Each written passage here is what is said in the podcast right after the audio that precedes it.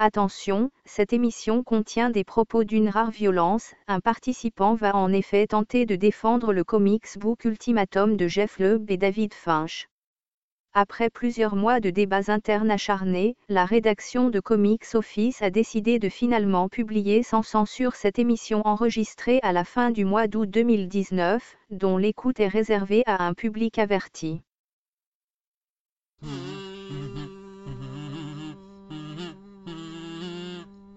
Chers auditeurs, l'heure est grave. Avengers Endgame a amassé des millions, si ce n'est des milliards au box-office, et Comics Office n'avait toujours pas fait d'émission. Pour réparer cela, moi, Marty, tel un Captain America euh, franchouillard euh, du podcast, j'ai envoyé un signal à travers euh, tout le Comics Game pour rameuter les meilleurs éléments afin de nous épauler dans la mission qui est de critiquer ce film. Malheureusement, tel Thanos, l'été a fait tomber un à un les différents podcasteurs qui ont visiblement préféré partir en vacances plutôt que de passer une soirée à parler encore une fois d'Avengers Endgame. Heureusement, le signal a été entendu par quelques personnes. Et comme toujours, à mes côtés pour les accueillir, il y a mon fidèle acolyte. Tel Captain America, je ne pouvais pas me passer de ma Black Widow à moi, c'est-à-dire Jonath. Salut à tous Oh là là là là là, J'avais déjà du mal à t'imaginer en costume de cuir moulant et avec une perruque rousse, mais là, euh, tu bats Oh, toutes mes espérances. Jonath. Moi je m'imagine très bien, hein, ma foi. hein. bah, on, on laissera les auditeurs s'imaginer ce qu'ils veulent. Mais, comme je le disais, nous, nous ne serons pas seuls. Notre message est entendu. Alors, tout d'abord, du fin fond de l'espace, on a un poids lourd qui nous a répondu présent. Il arrive, euh, tel un éclair, et vu sa passion pour les félins, je me suis dit que euh, cette personne ne pourrait être rien d'autre que notre Captain Marvel du soir. Je parle de Black Irua de Comic Sanctuary. Salut à tous. J'allais faire On Your Life, mais bon, malheureusement, tu vois, je, je pensais que tu allais parler poulet, trucs comme ça, mais ça marche plus. Donc, salut tout le monde Oh là, bah, alors, alors c'est déjà horrible de voir Jonathan en, en, en habit de cuir moulant avec une perruque. mais Alors là, je te vois avec la perruque blonde. Je suis dénaté, j'ai une espèce de coupe euh, de chucha énorme, donc euh, je suis dans l'ambiance. Et la fête n'est pas encore complète puisqu'on a un autre participant. Et oui, dans ce genre de crossover, on a des héros qui se rassemblent, parfois des héros de différentes équipes. Et on a aussi des outsiders, des, vilains ou des personnages d'habitude neutres qui décident de prendre parti. Et là, on a un auditeur qui nous a contacté pour nous dire qu'il fallait à tout prix qu'il soit avec nous, qu'il avait des choses à dire. Ce soir, ça va dénoncer, attention. Mesdames et messieurs, je vous demande d'applaudir celui qui sera un peu notre Gamora ce soir, notre cher Maxence. Bonsoir tout le monde. Alors, si- s'il y a beaucoup de gens qui, appré- qui ont apprécié Endgame, je vais peut-être être plutôt le Baron Zemo ce soir. Bah non, on a dit Gamora. Ouais. Parce que je vais, je vais peut-être pas être forcément un gentil ce soir. C'est moins sexy subitement. En fait, il est intolérant vers les cyborgs, c'est pour ça. Jonathan et moi, on est vraiment ravis de vous accueillir. C'est vraiment un grand plaisir. Euh, surtout toi, Blacky, parce que ça fait un moment qu'on voulait faire un pod ensemble et on n'avait pas encore eu l'occasion. Bon, bah, Maxence, on est content quand même que tu sois là. hein. Euh, Bah en tout cas, merci pour l'invitation surtout. De rien, ça nous fait plaisir. On... De même. On, on s'est dit que vous n'avez sans doute pas assez parlé de ce film encore dans votre entourage. hein. Il y a toujours des choses à dire dessus. Euh, on vous représentera plus en détail à la fin. Et sans plus attendre, on va attaquer euh, le gros du sujet, à savoir Avengers Endgame. Comme d'habitude, et pour une fois je dis dès le début, c'est du 100% spoiler. En même temps, ça fait un moment que le film est sorti. Et alors, on avait loupé le coche à l'époque, on n'avait pas eu le temps de faire un pod dessus, et on se disait que ce serait quand même intéressant de revenir sur le film, maintenant qu'on a eu le temps de le digérer, voire de le revoir. Et... Il est tellement massif, de toute façon, que on aura toujours des choses à dire dessus, je pense. On va faire un petit tour du film, on va pas détailler tout euh, avec précision, on va vraiment parler de ce qui nous a plu ou non. On verra où ça nous mène, et comme d'habitude, à la fin, on fera nos petites recommandations. Alors, qui a envie de commencer? Alors, je pense que Maxence, vu ce que tu as à dire, on va peut-être pas te prendre dès le début. Bah, j'en- ai écrit cette page sur internet. hein. oui, alors je vais en parler à la fin, mais c'est vrai que Maxence euh, s'est s'est lancé dans l'écriture sur Internet en pendant cette page de haine sur Avengers Endgame. J'aime beaucoup écrire, mais Je peux le certifier, hein, parce que quand on m'a dit il y avait un invité et tout, je dis, Eh, ça serait pas Maxence par hasard On m'a dit oui. J'avais rien dit pour te laisser la surprise, Amy. Honneur aux invités, donc, mais pas Maxence. Donc, euh, Blacky, je t'en prie. Alors, est-ce que tu as aimé ce film ou pas Et qu'est-ce qui t'a fait l'aimer ou pas? Alors, euh, je donne mon impression globale, hein, c'est ça, si je comprends bien. Oui, vas-y, ouais. Alors, moi, j'ai beaucoup aimé le film, euh, malgré des défauts. Alors, euh, pourquoi? Parce que je trouve que c'est un film qui vient vraiment clôturer euh, euh, toute une époque, tout un cycle, un énorme cycle qui nous a pris une grande partie de notre vie, hein, puisque ça fait à peu près un tiers de ma vie au final. Donc, donc un film qui vient conclure toute une époque, tout un symbole, avec un film qui vient vraiment répondre presque à tout, quasiment tout, en tout cas le, principal, en donnant des vraies fins aux- on va dire, aux personnages principaux. Et après, je pense que comme tout le monde, j'ai euh, vécu les, longueurs. Un peu mal la première fois, mais bien mieux la seconde fois. Mais en fait, c'est un mal nécessaire, vu à mes yeux, parce que ça vient vraiment répondre à quasiment toutes les choses auxquelles moi je me posais des questions. Et en cela, énorme film, surtout une phase de conclusion qui m'a donné la chair de poule. Alors moi, je pleure pas pendant les films, mais euh, moi j'ai la chair de poule. Et euh, la fin, euh, oh, j'ai cru que je tenais plus en place. En plus, j'avais envie d'aller aux toilettes la première fois. J'ai cru que j'allais me faire dessus, mais, non, j'ai vibré tout le long. Et rien que pour ça, j'ai passé un excellent moment, malgré le fait qu'effectivement, ce soit pas un film parfait. J'ai quand même adoré ce Endgame. Si t'avais pleuré, t'aurais pas eu besoin d'aller aux toilettes, tu vois. Euh, je sais pas, je m'aurais peut-être fait dessus en même temps. hein. Alors, c'est- voilà, podcast du bon goût. Merci, merci. Ça fait un an et demi qu'on évite les blagues comme ça. Ah bah, j'ai des années d'expérience de, de Dragnir, je peux te dire que là, tu vas être servi, mon gars. Dire que j'aurais aimé euh, inviter, mais bon. hein, euh, on, on lui dédie d'ailleurs ce podcast, hein. tout comme Gré Pigeon, qui, quand je l'ai invité, a eu envie de m'insulter. Il s'est toujours pas remis du podcast d'Aquaman. Ah, c'est vrai que c'était pas le meilleur. On J'ai peut- beaucoup aimé moi le podcast d'Aquaman. Ah bah, bah, merci, c'est gentil. Ah non, je parle du film. Je parle du Ah oui, film, ah oui. évidemment. Les plus mauvais films, ou ou tout du moins les films boiteux, donnent toujours de très bonnes émissions en général. C'est vrai. D'ailleurs souvent au bout d'un moment on a envie de parler d'autre chose, voire on parle d'autre chose et là euh, on monte. euh, alors plutôt que de plonger dans des profondeurs comme Aquaman, on monte à un niveau stratosphérique. Euh, Surtout que Gray, euh, il, il regarde pas trop ces films-là, donc pour le coup. Ah non non il en regarde aucun et là j'ai parlé avec lui aujourd'hui, il m'a dit qu'il en a maintien récemment, c'est Hellboy. Il fait vraiment Oh, que le des bons choix. hein.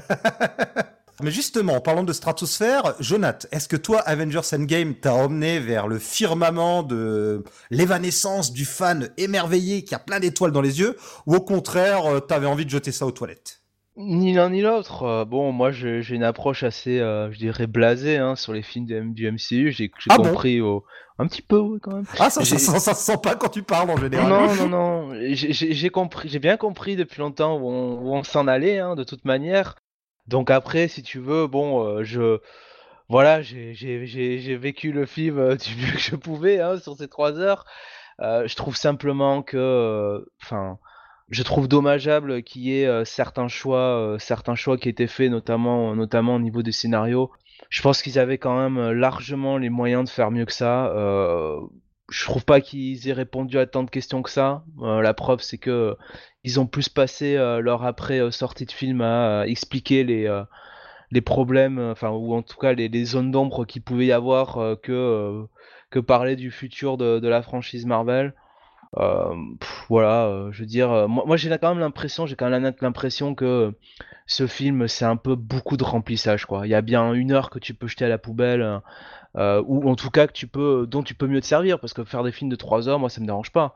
C'est juste que bon, euh, tu peux, tu peux t'arranger pour que ce soit euh, plus riche que ce que ça n'a été euh, finalement quoi. Et je trouve que globalement, au, au final, euh, même si j'ai pas été un grand fan non plus d'Infinity War, je trouve que euh, pour moi le soufflet il retombe quoi par rapport à Infinity War quoi dans, dans ce film là quoi. Ah, c'est deux films quand même assez différents finalement. Certes, certes, mais euh, je trouve que qu'on aime ou on n'aime pas Infinity War, je suis plutôt euh, dans la, la frange du euh, bof. N'empêche que je le reconnais que les mecs ils avaient réussi à euh, à placer euh, des gros enjeux pour la suite quoi. Mhm. Et des enjeux qui étaient, euh, je dirais, en accord avec ce que devait être le climax de leur franchise ciné. J'ai pas l'impression que ce film-là, en réalité, il répond tant que ça, quoi. J'ai plus l'impression d'une espèce de grande célébration euh, de l'univers du MCU où on, où on se tape beaucoup là, dans le dos pour dire à quel point on est génial que, Tout à fait. que, que vraiment, euh, bon, euh, bah oui, euh, tiens, il faut bah, dire ce qui est, hein, il faut faire la peau à Thanos, quoi. J'ai pas, j'ai pas cette impression-là, quoi. Je vais d'abord donner mon avis. Je garde vraiment Maxence pour la fin. On fait monter la sauce. Hein. Euh, gardons le grand vilain pour le climax final. Donc globalement, moi j'ai bien aimé. Alors il y a eu euh, des longueurs, il y a des défauts, il y a, des choses que j'ai trouvées très bonnes, comme déjà ben, l'idée de réduire euh, le casting par rapport au précédent. J'avais revu Infinity War quelques temps avant. J'avais adoré Infinity War la première fois, et la deuxième fois j'étais vraiment frustré. Je me dis ah ils ont bien dosé. Vraiment la plupart des personnages ont un, un temps d'écran à peu près équivalent, mais au final on en sort frustré parce qu'on voit pas assez nos préférés. Là c'est bien, ils ont vraiment réduit Bon, le hasard fait bien les choses. Hein. Les six Avengers de base des films sont là, plus quelques chouchous des fans ou quelques personnages. Ça tombe bien qu'eux soient là, mais toujours est-il que euh, ça permettait un peu de dégraisser euh, le, mammouth, quoi. Et globalement, j'étais charmé par euh, le début avec ce monde de cinq ans plus tard. Alors j'étais surpris hein, vraiment qu'il fasse un bon cinq ans plus tard dans le temps, qui, tente des choses comme par exemple très vite on nous montre que Stark a une fille. Et là je me dis Oula, mais ça veut dire qu'ils vont sans, s'ils remontent dans le temps, ils vont sans doute pas euh, tout effacer parce qu'il y a des enfants et tout. Il y avait vraiment une atmosphère. Euh, alors toi, Jonathan, je sais que tu es très friand de cette scène où, euh, comment il s'appelle déjà, Scott Lang demande à un gamin qu'est-ce qui s'est passé? Il y a le gamin qui lui jette un regard noir. C'est peut-être la scène la plus forte de tout le film, je pense. Il y, y, avait un truc dans le début du film, on sent le désespoir des personnages. Mais après. Ouais, après, alors, il y a, cette histoire de voyage dans le temps et tout. Je me dis, ah, bah, c'est bien. Ce que j'apprécie chez Marvel Studios aussi, c'est qu'ils embrassent vraiment le, les aspects comic book. On met des costumes colorés, euh, on convoque plein de personnages, on voyage dans le temps, il y aura des lignes alternatives. Enfin, allez-y, c'est ce que je veux voir. Euh, ils étaient très pudiques dans les années 2000 quand ils ont lancé les premiers films. Ce genre de concept-là, ils y vont. C'est bien, les gars. Par contre, ouais, il y a des longueurs, on s'y perd. Et comme tu le disais, on a quand même les réalisateurs et les scénaristes qui, euh, après coup, doivent expliquer ce qu'on a vu et ils ne sont même pas d'accord entre eux. C'est quand même un échec quand tu dois expliquer, même six mois après encore ton film, et que tu n'arrives pas à convaincre le public et qu'une partie de la production n'est pas d'accord avec toi, c'est qu'il y a un petit souci. globalement, c'était un très bon spectacle, il y a des beaux moments de bravoure. Euh, je peux le dire vraiment, pour euh, peut-être la deuxième fois de ma vie au cinéma, j'ai ma larmichette qui a coulé quand enfin on entend ce satané Avengers Assemble qu'on attend depuis des années être prononcé et qu'on voit les portails qui s'ouvrent et tous ces héros qui arrivent, qu'on aime ou pas les films où ils ont été dedans, la scène marche quand on est vraiment euh, des gros lecteurs comme nous des comics et qu'on est tellement attaché à ces persos, ben euh, ça m'a fait un, ça m'a fait l'effet quoi. C'est j'ai senti pendant quelques instants quelque chose, le, le fan en moi a vibré ce qui n'occulte pas les nombreux autres défauts sur lesquels on va revenir tout à l'heure qui qui me font me dire que même si je me suis bien amusé au ciné, je, ne sais pas si on le revoit, enfin, j'ai pas hâte de le revoir non plus, et je le reverrai pas sans plaisir, mais je sais que en, le revoyant, je verrai surtout euh, les défauts qui, avec le temps, me font dire que ouais, bon, il y a plein de choses à critiquer. Et en parlant de critique, dis-moi Maxence, mais qu'as-tu donc pensé de ce film? Alors, ce que, je, voudrais dire déjà en, préambule, c'est déjà, je suis vraiment ravi d'être avec vous. Et euh, que je voulais encore vous féliciter pour le, podcast que vous avez fait sur Dark Avenger, qui était très bien monté et qui était très bien construit. Là-dessus, vous avez très bien parlé sur euh, quand vous avez parlé de ce film. Et puis euh, que aussi sur Dark Avengers? Euh, non, pas Dark Avengers. Qu'est-ce que je dis je, je, je, remets de mes lectures. Hein. Dark Phoenix, excusez-moi. Et puis euh, que que KFC de, devrait euh, rouvrir sa chaîne. J'ai l'impression que tu es en train un peu de nous graisser la patte là parce que. non, non, non, non, pire ça. Je... T'arrêtes pas, hein, t'arrêtes pas. Moi j'aime bien. Hein. Merci, c'était, c'était une bonne soirée, Maxence. Merci. non, mais je, je, je, tenais à le dire et c'est sincère. Et, euh, et, du coup, là, je, vais vous ai, je vous ai écouté attentivement. Et c'est vrai que là, euh, Jonathan, il y a beaucoup de choses que j'ai retenues dans ce qu'il a dit et je suis tout à fait d'accord. Il a très bien mesuré euh, les choses et toi aussi, Marty. C'est-à-dire si on se limite à un grand spectacle, pourquoi pas? J'ai envie de dire pourquoi pas? Et quand tu dis que tu, tu as eu une, une émotion euh, sur Avenger Assemblée, à ce moment-là, avec les portails qui s'ouvrent, en fait, moi, tout était brisé à ce moment-là du film, en fait. Ah, je n'étais plus dedans, j'étais dans, dans une parodie, en fait. C'est pour moi, ce dernier, c'est une sorte de best-of. C'est un best-of, et qui pour moi, un best-of pour ceux qui aiment la musique, souvent quand on achète un best-of d'un groupe, ça ne restera jamais le meilleur album. Et ça, ce film, c'est impossible qu'il reste le meilleur film parce que on a entassé des bons moments et euh, avec de l'humour où on se regarde, euh, on se regarde de nombril et qui ne, qui, moi, qui n'a fait mouche à aucun moment et qui était même gênant. On pourra reparler du, du passage où il y a les tests de voyage dans le temps, qui a chié dans le scaphandre. Mais là, on se demande à quel niveau on est. Et en fait, plus le film avançait, et il y a eu un, un, comment dire, un moment butoir pour moi, c'est le Thor, qui pour moi, alors après, c'est un ressenti de chacun. J'ai envie de dire, on est tous différents par rapport à le, l'image qui va nous projeter. Certains vont trouver ça trop fun, trop méga cool. On est dans cet univers MCU.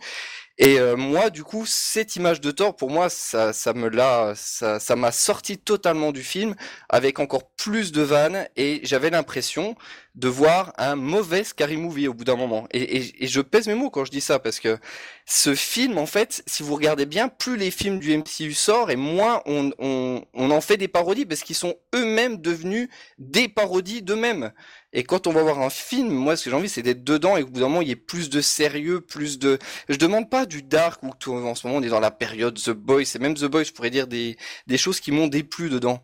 Et mais c'est c'est pas parce que là, on est, je vais un peu sortir du sujet, mais en fait, le, le problème en ce moment avec euh, ce film, Endgame, a marqué pour moi une, une rupture totale avec vraiment un cinéma, un, un cinéma qui va me, me qui va me projeter quelque part où je pourrais m'imaginer. Et là, j'y étais plus du tout. C'était, c'était une parodie. C'était un, moi pour moi, c'était Hot Shot. C'était le Hot Shot des Avengers. Ils ont réussi à faire ce Hot Shot. Mais, et je le pense sincèrement. Hein. Et je pourrais vous le démontrer avec plein de choses, avec plein de passages du film, en les prenant détail par détail qui sont euh, qui, qui qui enlèvent tout, euh, tout, tout réel en fait à ce film. Maxence, Maxence, t'as perdu la, la magie qu'il y avait dans ton œil. Euh. bah, c'est un peu gênant parce que c'est un grand film, Hot Shot. Et, et attendez, et je... et, euh, et, je dis ça alors que je sais que j'en ai parlé avec Marty euh, avant l'émission et je euh, je n'ai rien du tout contre le MCU. Je ne suis pas, ouais, moi je j'y suis allé vraiment avec vraiment une, peut-être trop d'attente. C'est peut-être ça aussi. Peut-être que j'en attendais trop et puis qu'Infinity War, moi, je l'ai beaucoup apprécié. C'est mon film du MCU peut-être préféré. Plus je le regarde et plus je trouve à nouveau ces petites conneries que je... Mais dans le Endgame, je les ai trouvées tout de suite et ça m'a saoulé. Et, et passer après un film qui était très très bien monté, qui, comme dit Jonathan, qui qui va vraiment impliquer le spectateur, qui va amener une, forme de maturité. Et, et moi, j'ai envie de dire que les euh, gens. J'ai pas dit maturité. Hein. Ouais, ouais, non, tu l'as pas dit, oui, c'est vrai. Mais ça apportait. Moi, je trouve que dans, dans Infinity War, si, ça apportait un peu plus d'enjeu. Il y a des personnes qui auraient jamais vu un film du Endgame, qui se disent, enfin, pas, du Endgame, du MCU, qui pourraient se dire, là, il y a quelque chose de d'intéressant. Euh, il y a des enjeux, il y a vraiment une prise de risque à la fin.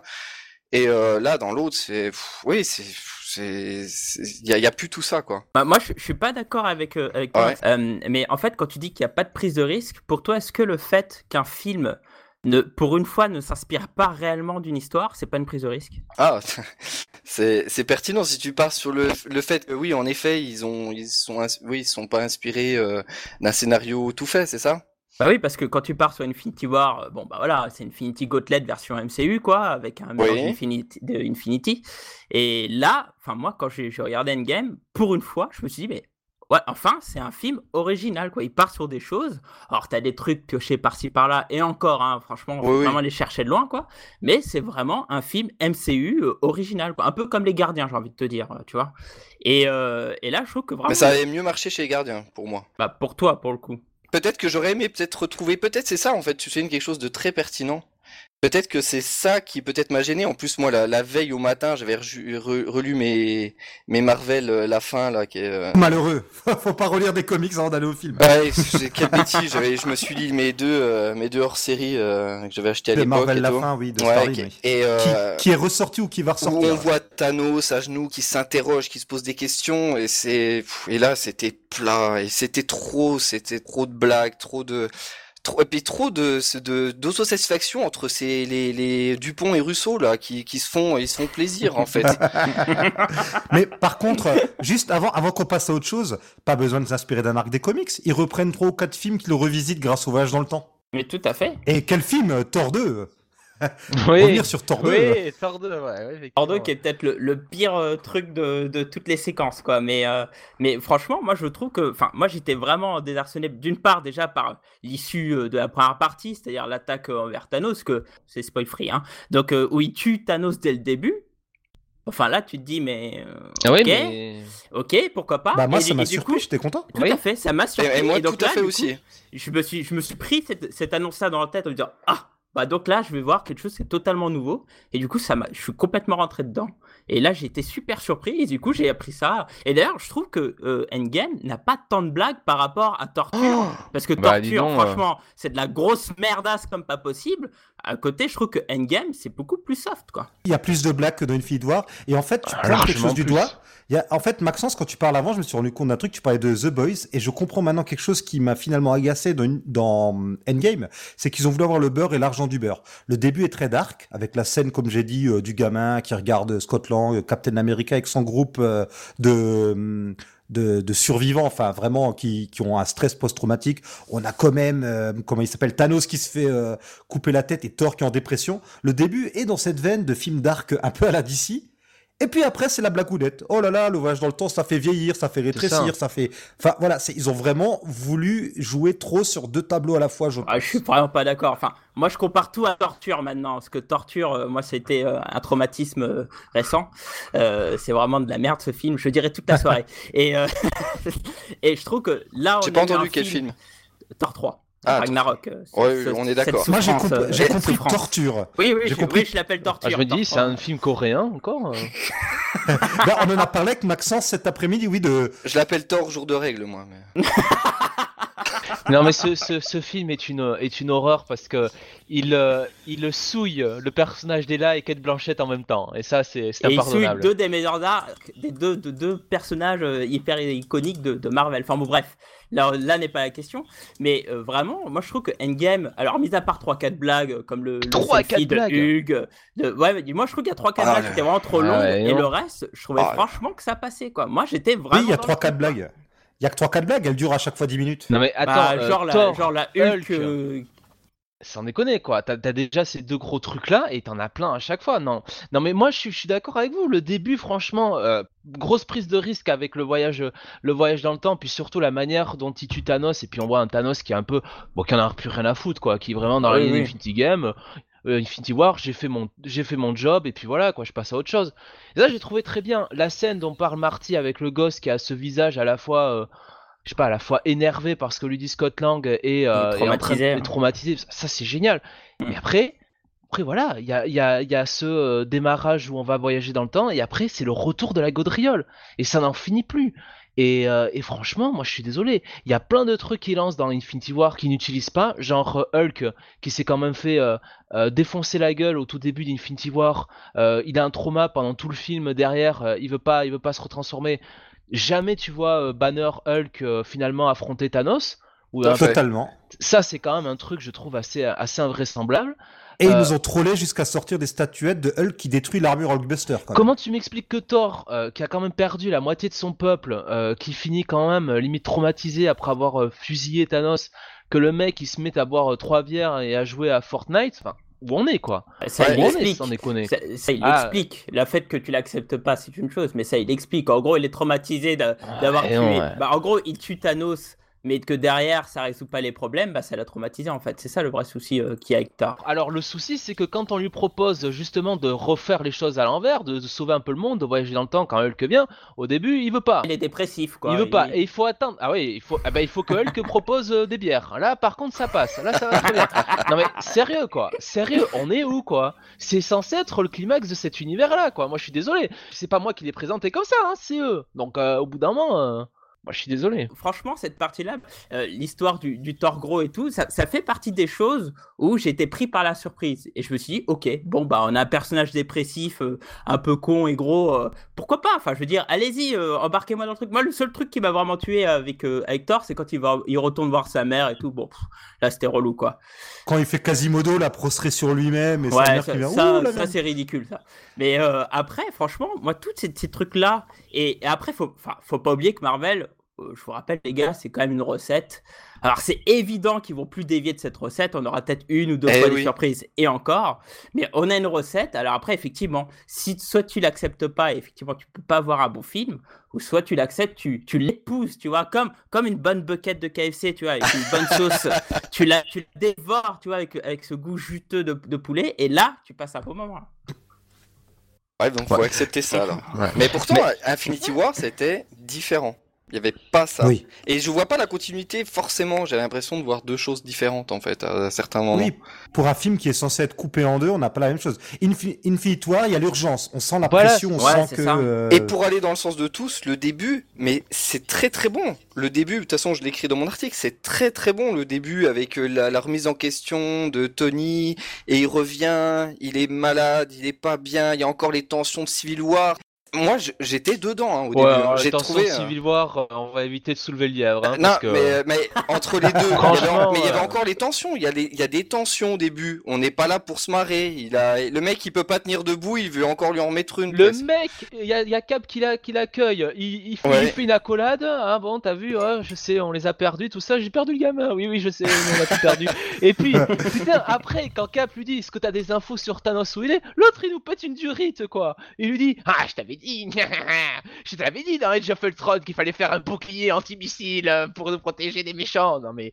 Où on Tout en est, faisant quoi un méchant qui a détruit une ville. Non mais sérieux quoi. Ouais, mais c'est un peu comme euh, des fois ta, ta copine qui va te reprocher un- une toute petite bricole parce qu'elle voulait te, te reprocher quelque chose à ce moment-là. Bah lui, Ouais, c'était pareil. bon. Ça balance ce soir. ça règle ses comptes ce soir. J'espère qu'elle écoute pas le podcast. C'est possible. Moi, Mais, je euh, pas dessus, il y a ma femme qui est à côté. euh, D'accord. Non, mais vous, tu comprends ce que je veux dire. C'est, euh, en fait- il est remonté. Et mais en tout cas, jusque là, ça allait bien. Après une perte de glucose, on va couper la tête à Thanos.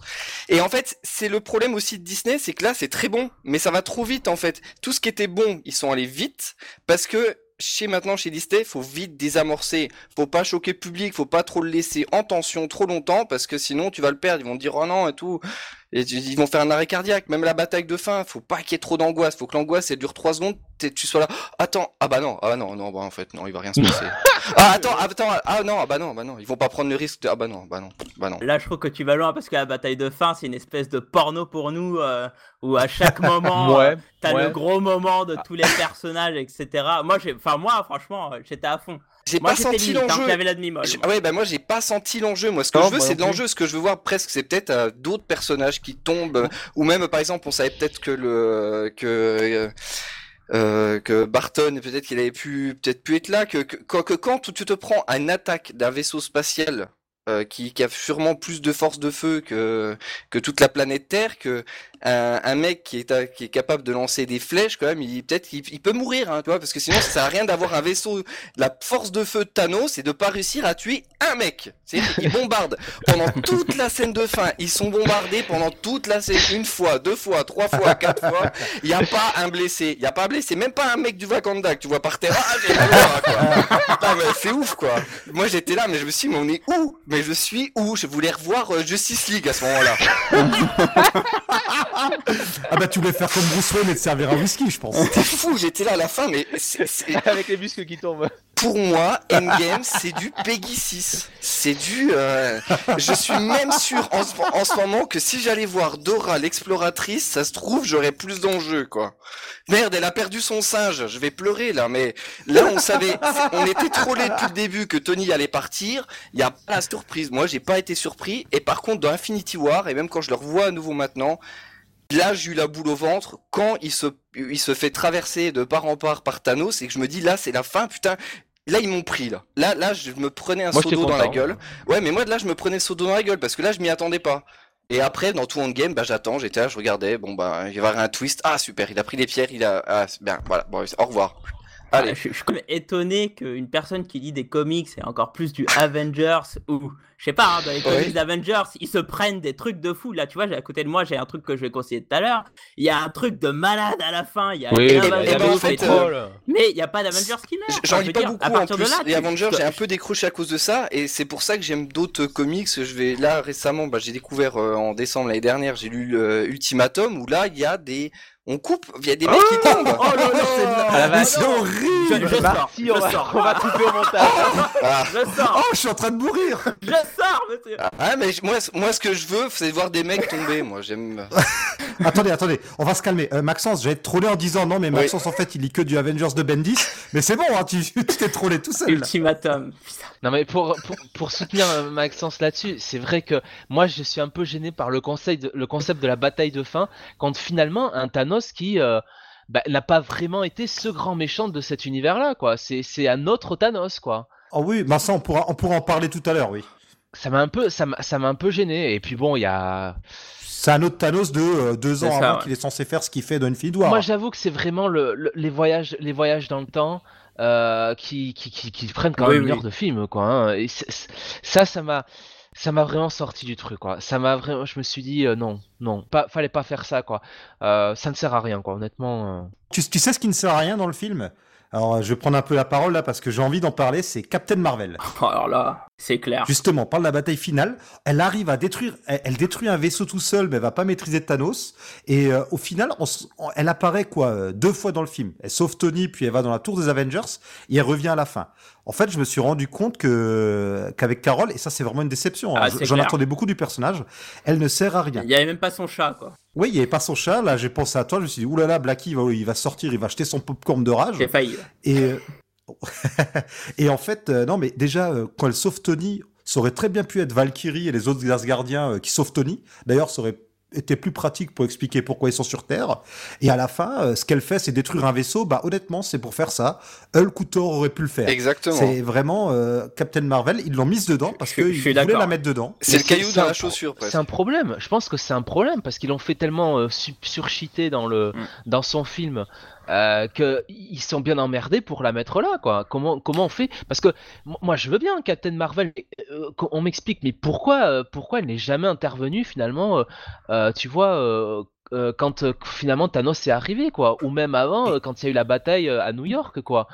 Et pourquoi elle ne remonte pas le temps avec eux surtout, surtout ça, quoi. Enfin, je veux dire, ça n'a, ça n'a aucun sens. Une fois qu'ils savent. Alors qu'elle était sur les photos promo, avec Thor d'ailleurs maigre dans son costume de voyage dans le temps, quoi.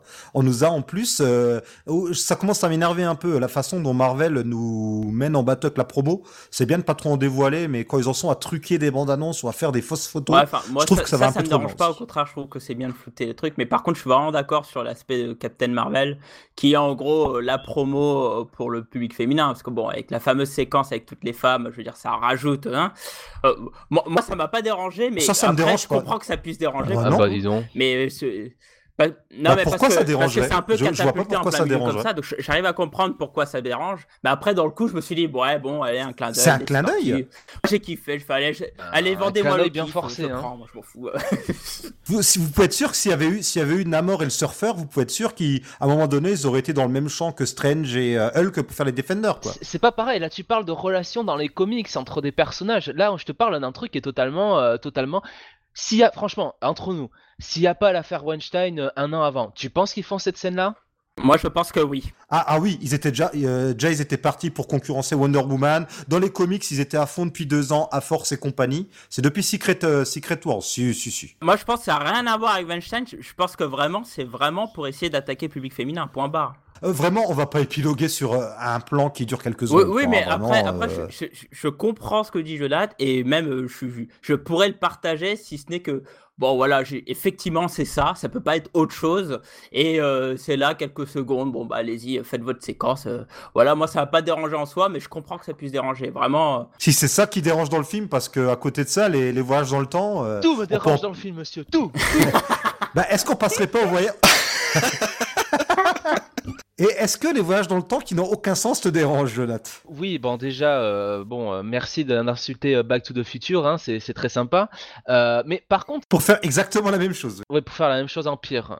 Je trouve, je trouve, alors ils vont nous dire que c'est de l'ironie qu'ils ont fait exprès, mais bon, c'est, moi ça me gêne un peu, quoi. C'est trop l'âge de Back to the Future pour après faire un truc qui n'a, qui n'a aucun sens, quoi. Donc, non mais je dois leur rendre quand même qu'il y a une scène des voyages euh, dans le temps qui, qui, qui j'ai trouvé qui était pertinente, qui était intéressante, c'est quand on avait Hulk face à l'ancien, et qu'il y a quand même euh, Hulk, qui, enfin l'ancien qui amène le dialogue sur, mais euh, pourquoi finalement Strange a donné la pierre du temps, quoi. Parce que c'était quand même ça la grande question qu'on se posait à la fin d'Infinity War, c'est qu'est-ce qu'avait vu, euh, qu'est-ce qu'avait vu Doctor Strange? C'était un truc que j'attendais personnellement, et on n'a jamais su finalement. Enfin, bah, écoute, on l'a peut-être su en fait. D'après certains, le fait que le rat active l'appareil qui fasse venir Scott, ce serait ça ce qu'aurait vu Strange. C'est une des théories que j'ai vues sur Internet. Hein. Qu'il fallait que ça se passe comme ça pour que ça, ça arrive pour qu'il puisse remonter dans le temps. C'est tordu, mais visiblement, ce serait ça. Euh, Je pose mon veto. Ah, je je t'avouerai quand même qu'il a fallu quand même quelques trucs un peu capillotractés pour que derrière le rat, euh, on sauve l'univers. Hein, donc, euh, Ah, j'ai détesté là le coup du rat qui, comme par hasard, sauf Scott. euh, ça, j'ai détesté. Mais Ah, bon, c'est pas ça le sujet maintenant. Et puis personne ne fout ce, ce van à la fourrière, quoi. Pendant, pendant 5 ans, c'est quand même formidable, quoi. Le van, il reste là, ça ne pose problème à personne, quoi. Si on part là-dessus, il y a beaucoup de choses à. Quoique pour une fois là, il serait dans, dans une forme de logique parce qu'il n'y a plus personne. Oui, Donc, Si tu regardes le début du film, il n'y a plus personne. Par contre, on construit des monuments morts, il n'y a plus personne. On construit des monuments morts, il n'y a plus personne, il y a quand même de l'électricité, mais elle sort de, elle sort de mon cul. Euh, non mais ils vont, man- le mec il a une réunion, il dit qu'il va encore manger au restaurant, c'est qu'il y a encore des gens qui travaillent, et ça aussi c'est une des reproches que, euh, que je voudrais dire au film, c'est au début, on, moi j'avais l'impression aussi de voir 28 jours plus tard, mais il y a quand même une moitié de personnes, et je pense que le film aurait encore plus de profondeur de faire des plans où il y a personne, et peut-être un plan où t'as un petit match de baseball et t'as des gens qui applaudissent les disparus et qui a genre même pas un tiers du public et des gens qui sont malheureux mais qui, tentent quand même de refaire leur vie. Et ça nous aurait impliqué et ça c'est aussi une des choses qui m'a mis qui m'a fallu beaucoup de temps à assimiler parce qu'il y a vraiment quelque chose qui me dérangeait dans le film vraiment. Et c'était pas l'humour c'était pas forcément le fait que j'avais pas été transporté. C'est que je trouve que par rapport même un Thor 2 est mieux pour ça. C'est que et on nous implique pas c'est vraiment un film pour les Vengeurs et nous, l'être lambda, on n'existe pas dans le film quasiment. On n'existe même pas. Et même un des rares types lambda qu'on voit, c'est le réalisateur lui-même. Mais on en voit très peu des gens lambda. On voit quatre gosses, un autre sur un vélo qui est déprimé, quatre qui veulent faire des selfies. Tu vois le paradoxe entre les deux. Et c'est tout. On voit très peu de gens. Voilà, vous n'allez pas me dire qu'on voit les, les, les- on nous voit nous dans ce film. On nous voit jamais quasiment. Et jusqu'à la fin, on, on, on snap, on snap, et moi j'aurais aimé des plans d'un monsieur lambda, de monsieur tout le monde qui récupère sa fille, ou l'inverse. Et c'est un film qui est égocentré, et c'est ça qui m'a énervé, c'est qu'il est égocentré, même euh, jusqu'au réalisateur lui-même qui veut se mettre dedans, et les, et les personnages, ils sont que tournés autour d'eux, et autour d'eux, de leurs parents, de que d'eux, que d'eux. C'est que eux. Et moi ce que j'aime quand je voir un film, c'est aussi me voir dedans. Et là je me suis pas vu. Bah, c'est vrai que euh, justement, ils avaient quand même fait cet effort au tout début avec euh, la scène avec Cap, euh, la réunion, et, euh, et ça dure pas. Ouais, mais ça dure pas assez longtemps, pas. quoi. Et c'est ça que je reproche au, Eh oui, film aussi, mhm. c'est que plutôt que de perdre Merci, une Jonathan. heure, plus d'une heure de film sur des voyages dans le temps qui sont quand même plus un instrument pour euh, montrer à quel point le MCU, qu'est-ce qu'on est bon quand même, qu'est-ce qu'on est fort, je pense qu'on aurait quand même gagné à faire une demi-heure où tu vois vraiment, même plus d'une demi-heure, vraiment on voit l'après quoi. À euh, qu'est-ce que ça a été de, se dire, ben voilà, euh, l'après, l'après Thanos quoi. Et même s'il n'y avait pas forcément d'action, ben voilà, au moins, euh, tu vois, euh, comprendre un petit peu la, tristesse, la, tragédie chez, chez ces mecs là quoi, qui se rendent compte que malgré leur pouvoir, ils ont été impuissants du début à la fin quoi. Voilà, ils ont rien vu venir quoi. Peut-être qu'ils veulent pas trop montrer ce qui se passe pendant. Pour, euh, parce que c'est compliqué de gérer l'après. Dans Spider-Man, on nous parle des personnes qui reviennent cinq ans plus tard. Et alors là, j'anticipe un peu la fin du film, mais je me suis dit, merde, mais comment ça, ça va marcher Parce qu'on a quand même 50% euh, des chefs d'État qui ont disparu, ils ont été remplacés. Il y a plein de gens qui ont perdu leur logement, leur boulot, ils ont été remplacés par d'autres gens. Enfin, quand ces gens reviennent, comment ça se passe? Ça devrait être l'anarchie, en fait. Les gens devraient s'entretuer dans les pays pour essayer de récupérer euh, leur maison, leurs biens, leur boulot, euh, que sais-je encore. Alors que euh, on voit dans Spider-Man que non, non, c'est bon, tout le monde est gentil. Tante May fait son petit centre pour les quelques-uns qui n'auraient pas récupéré leur maison. Je trouve que Marvel prend un peu cette problématique à la légère, mais en même temps, s'ils le font pas, ils peuvent pas avancer dans leur univers. Enfin, pour moi, c'est biaisé dès le départ, ce coup des 50% de gens qui disparaissent. Si on se pose 5 minutes pour penser à, mais comment ça marche maintenant ce monde-là et comment ça marcherait si tout le monde revient? Mais, mais moi, mais moi j'ai été vachement touché aussi par la scène euh, à travers Ant-Man où il va essayer de retrouver sa fille et tout. Là, on voit des gens, on voit qu'il n'y a pas beaucoup de personnes. Il y a aussi l'aspect sonore. hein. Oui. Si vous écoutez, vous entendez plus les oiseaux, tout ça. Il y a, il y a- il y a tout un truc dessus. hein. Pour l'avoir vu deux fois, avoir fait vachement attention à ça et tout. Il y a tout un truc. Ant-Man, c'est le gars sûr du film. Alors, C'est pour moi, si. C'est presque c'est celui qui a pas de qui a du- qui a de l'humour que, que lors de son voyage dans le temps, mais sinon. euh, Lui, il est sérieux presque. Enfin, le- les passages avec lui m'ont touché quand il retrouve sa fille. C'était touchant. Enfin, lui, ses passages étaient touchants. Ah, c'est pas ça là, mais après toute la suite, là, il m'a perdu. Quoi. Tu vois, le- Non, non, oui, après, il, va dans, le jo- dans le jo- la joyeuse gaudriole. Hein. Ce que je veux dire, c'est que bah, tu as toute cette partie-là où il y a quand même un travail de fond, quand même. Il y a l'histoire du conseil avec Cap et tout. Euh, Moi, j'ai beaucoup aimé ce passage-là. Et en fait, je trouve que pour moi, ça m'a suffi parce que je veux pas voir de la tristesse et tout. Parce qu'en fait, pour moi, il y a deux phases. Tu as la phase effi- effectivement d'Infinity où là, c'est quelque chose de dark. Ça va arriver sur un climax dark. Là, tel qu'a été monté Endgame, ça a été pareil, une partie qui vient un peu mettre fin à cette partie d'arc, et puis après, tu as le retour vers le Sense of Wonder, tu as le retour vers quelque chose de... Enfin, tu as le retour à la, la, formule Marvel, en fait. C'est ça, en fait, la, fin de, la deuxième partie de Endgame, c'est on retourne vers notre formule de base, vers, euh, notre recette, quoi. Euh, c'est comme ça que je vois le film en tout cas. Et, euh, et, et effectivement, s'il m'avait mis un peu plus d'une demi-heure du dark et tout, Enfin, moi, franchement, devant le film, je ferais, mais j'en ai rien à foutre, les gars. Euh, moi, je veux que tout le monde revienne. Je veux savoir ça, cette histoire. C'est ça qui m'intéresse. Alors après, là où je suis d'accord avec Jonathan, c'est qu'effectivement, je trouve que les passages dans le passé sont trop longs. Ce qui est pour moi un autre problème. Parce que le film dure quand même trois heures. Et quand on boit un thé glacé juste avant, c'est l'enfer. Voilà, merci Marvel. Et, et, vraiment, moi je trouve que cette partie-là est presque quasi parfaite à ce niveau-là. Le, le, seul problème, c'est que contrebalancé à l'autre qui est beaucoup trop longue, et ben finalement ça revient à, se dire bah, cette partie-là est trop courte. Mais non, en fait, le vrai problème c'est que l'autre est trop longue et pas celle-là en fait. Pour moi, la longueur est jamais un problème. Dans ce film. Dans ce film, moi, ça m'a jamais gêné. C'est pas ça qui m'a emmerdé. Hein. Faut leur laisser quelque chose, c'est que le film est bien rythmé. Qu'on aime ou pas les artifices pour rythmer le euh, film. Franchement, au moins, on dans, le, dans le voyage dans le temps, je dois bien t'avouer que là, il y a des passages avec Thor euh, sur euh, Asgard et compagnie. Bon, j'ai rien dit. non, mais même mais même Cap, même Cap et, même Cap et Tony quand ils vont euh, dans euh, en 1970 avec le père de Tony tout ça, franchement on avait vraiment besoin de ça quoi. Alors euh, oui, bah, je vais lui faire une choucroute ce soir. Ah, très bien, d'accord. Ça, ça nous parlera le jour où on aura des gosses. ouais, moi ça m'a passé vraiment pas. Le... Moi j'étais vraiment gêné par la partie de Thor où franchement la partie de Thor est vraiment trop longue et trop trop trop ridicule, trop too much dans le pathos débilos. Euh, voilà. Totalement. Trop de facilité aussi. Sa mère qui fait Oh, je suis une sorcière, je vois que tu n'es pas moi, euh, tu n'es pas le mon fils que je connais. Et puis Thor qui se barre et qui emmène Mjolnir avec sans se dire est-ce que je pourrais le ramener ou pas. C'est totalement. Et, ça, Jonathan, te sort pas du film. Moi? Mais il était déjà sorti. Euh... pas Jonathan, pardon, excuse-moi, Blacky. Blacky, excuse-moi, Blacky, toi, ça te sort pas du film? Bien sûr que non, pourquoi ça me sortirait du film? Ah ouais Bah, que ça soit pathos, que ça soit. Ça soit même. C'est du ridicule en plus parfois. Bah écoute, euh, j'en avais marre de cette partie-là. J'ai bah, en fait, j'en avais marre de cette partie-là et j'ai pas passé la suite. Mais ça, c'est pas ce qui me sort du film en tout cas. Ah ouais. D'accord. C'est le moment où il se concentrait pour euh, contre son besoin d'aller aux toilettes en fait. ouais, ça, c'était ça me permettait de concentrer sur la vessie. Mais vraiment, je, comprends que moi, tu vois, le passage euh, euh, dans le passé entre Cap et Iron Man que j'ai bien aimé pour plein d'autres aspects, mais par contre, lui est trop long.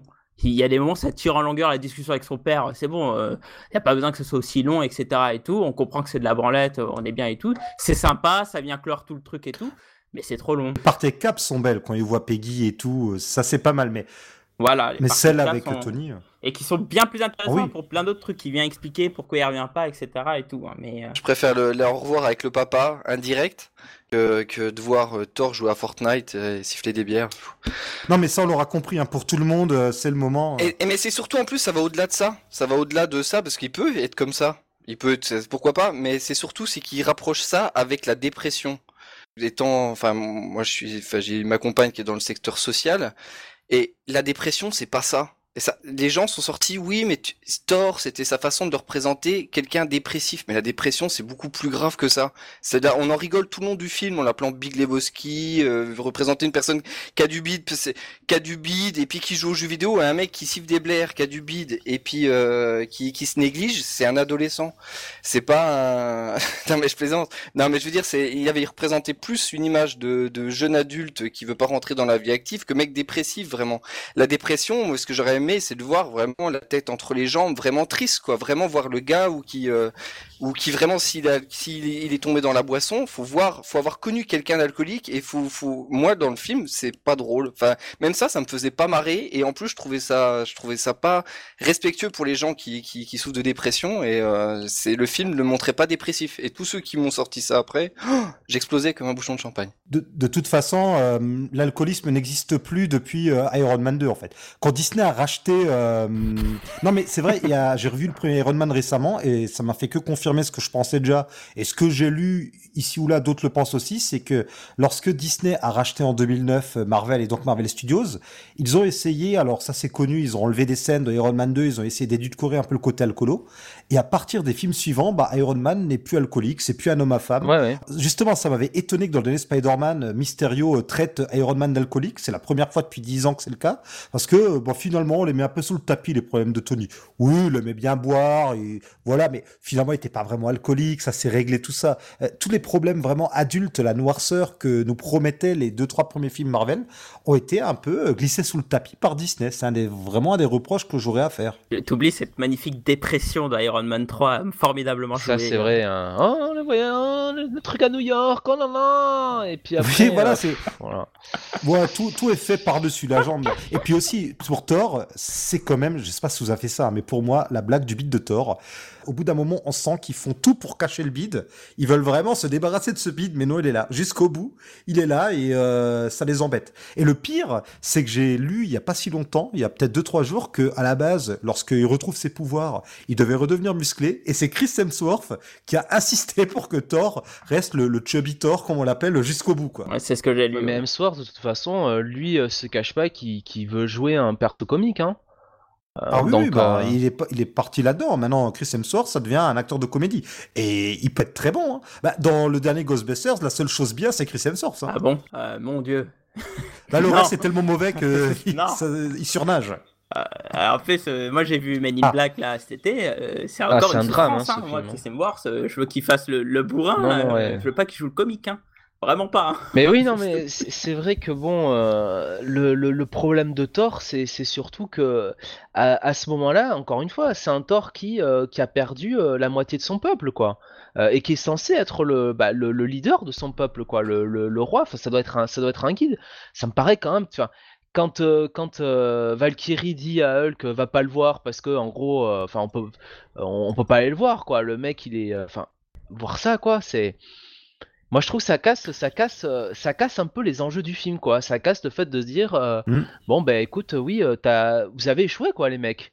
Vous avez échoué. Ouais, et le problème avec Thor, c'est que finalement, à la fin, il retrouve ses pouvoirs. Pourquoi? Bah, parce que c'est Thor. C'est le fils du roi des dieux. Il est Et donc il destiné prend- à il redevenir prend- brave. Il prend une branlée, quoi. Alors que tout le Oui. celle de Thor Ragnarok, euh, c'était d'en faire un type qui avait plus besoin de Mjolnir, d'en faire un dieu, vraiment, là, vraiment Zeus, hein, sur Terre. Oui, est-il le dieu des marteaux? Non. Voilà. C'est le dieu des Et- éclairs. Et puis finalement, Et, bah non. et on lui, on passe tout un, fi- tout un, un, un plot du film dans Infinity War pour qu'il aille chercher euh, Stormbreaker à l'autre bout de la galaxie, et puis au final, euh, c'est une, c'est une petite, pardon, passez mon expression, c'est une petite merde à la fin de la bataille finale, quoi. Ça n'a, ça n'a pas de sens, quoi. C'est dans la logique de Infinity War pour le coup. Parce que face à Thanos, euh, euh, Thor il se fait défoncer. Bah, c'est le seul dans, dans Infinity War, c'est le seul Thor qui résiste à, qui résiste à Thanos, hein. euh, Si on en est à la, la- Pour finir, se faire défoncer. hein. Ah, attends, il lui, euh, avec Stormbreaker, il lui fait quand même une belle entaille, hein. J'aurais dû viser la tête. Voilà, Oui, oui. exactement. Voilà, ça aussi. hein.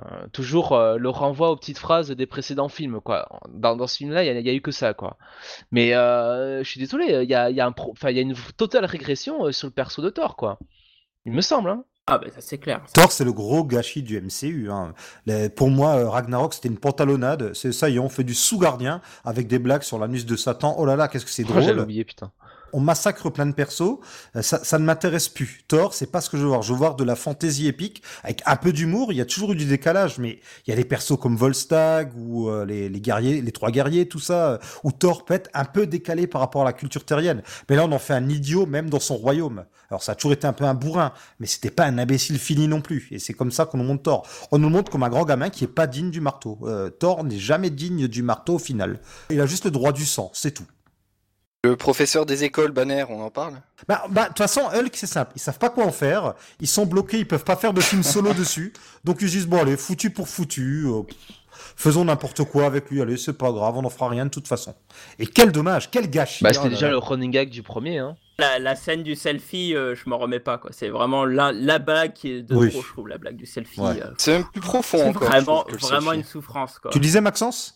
C'est plus profond que ça, moi, pour moi. Bruce, c'est quand même le gars qui a lutté tout le temps pour euh, contre contre sa créature, contre Mhm. euh, c'est le, le mythe de de Jekyll et Hyde Ouais, Jekyll et Hyde. Ou du loup-garou aussi. Et Ouais, aussi. Et là, pour moi, il est devenu un prospect pour euh, l'élargisseur de pénis, quoi. C'est que le gars, il, il était tellement frustré de pas se retransformer que le gars il s'est autant auto-bombardé parce qu'il était frustré. Oui, le mec oui, il vivait ça comme une frustration en fait. Mhm. Et pour moi ça va à l'encontre de, de tout pour moi. Et après tu te dis du coup le gars il va avoir changé en fait, mais peut-être devenir euh, voilà là le Thanos et en fait on l'attend on l'a pas ça. Je, maintenant je, je me suis je suis devenu une vraie bête et en fait non à côté il est professeur des écoles donc tu te dis tu comprends pas le gars quoi. C'est le mec euh, c'est c'est le mec qui a son appart au, au but au, au but de Chaumont là en fait et avec son petit col roulé ses lunettes euh, ses lunettes rondes et du coup ça va pas. Et il lit Figaro ou Télérama? Les uns contre les uns. Le monde. Le monde. Mais Et ce qui euh, est terrible, c'est que ben, depuis des années, il lutte contre Hulk pour le maîtriser. Bon, bah, je suis allé dans mon labo, j'ai trouvé une formule. Voilà. Ok. Bon, on a par contre, on a échappé au Hulk rouge. Ils ont pensé pendant une demi-seconde à le faire devenir rouge, puis ils se sont dit ouais, mais non. Et tant mieux, laissons le Hulk de rouge de côté euh, pour euh, des- des choses plus intéressantes. Mais surtout que, bon, euh, Banner, euh, si on connaît un peu le personnage et même on voit les, les films d'avant, quelque part, il devrait être content que Hulk ne veut plus sortir. D'être enfin libéré Bah oui. de ce poids-là, quoi. Donc Oui. pourquoi, à l'inverse, maintenant, pendant 5 ans, il a cherché à, à devenir Hulk lui-même? Ça n'a aucun sens, quoi. Parce qu'il n'était plus rien? voilà.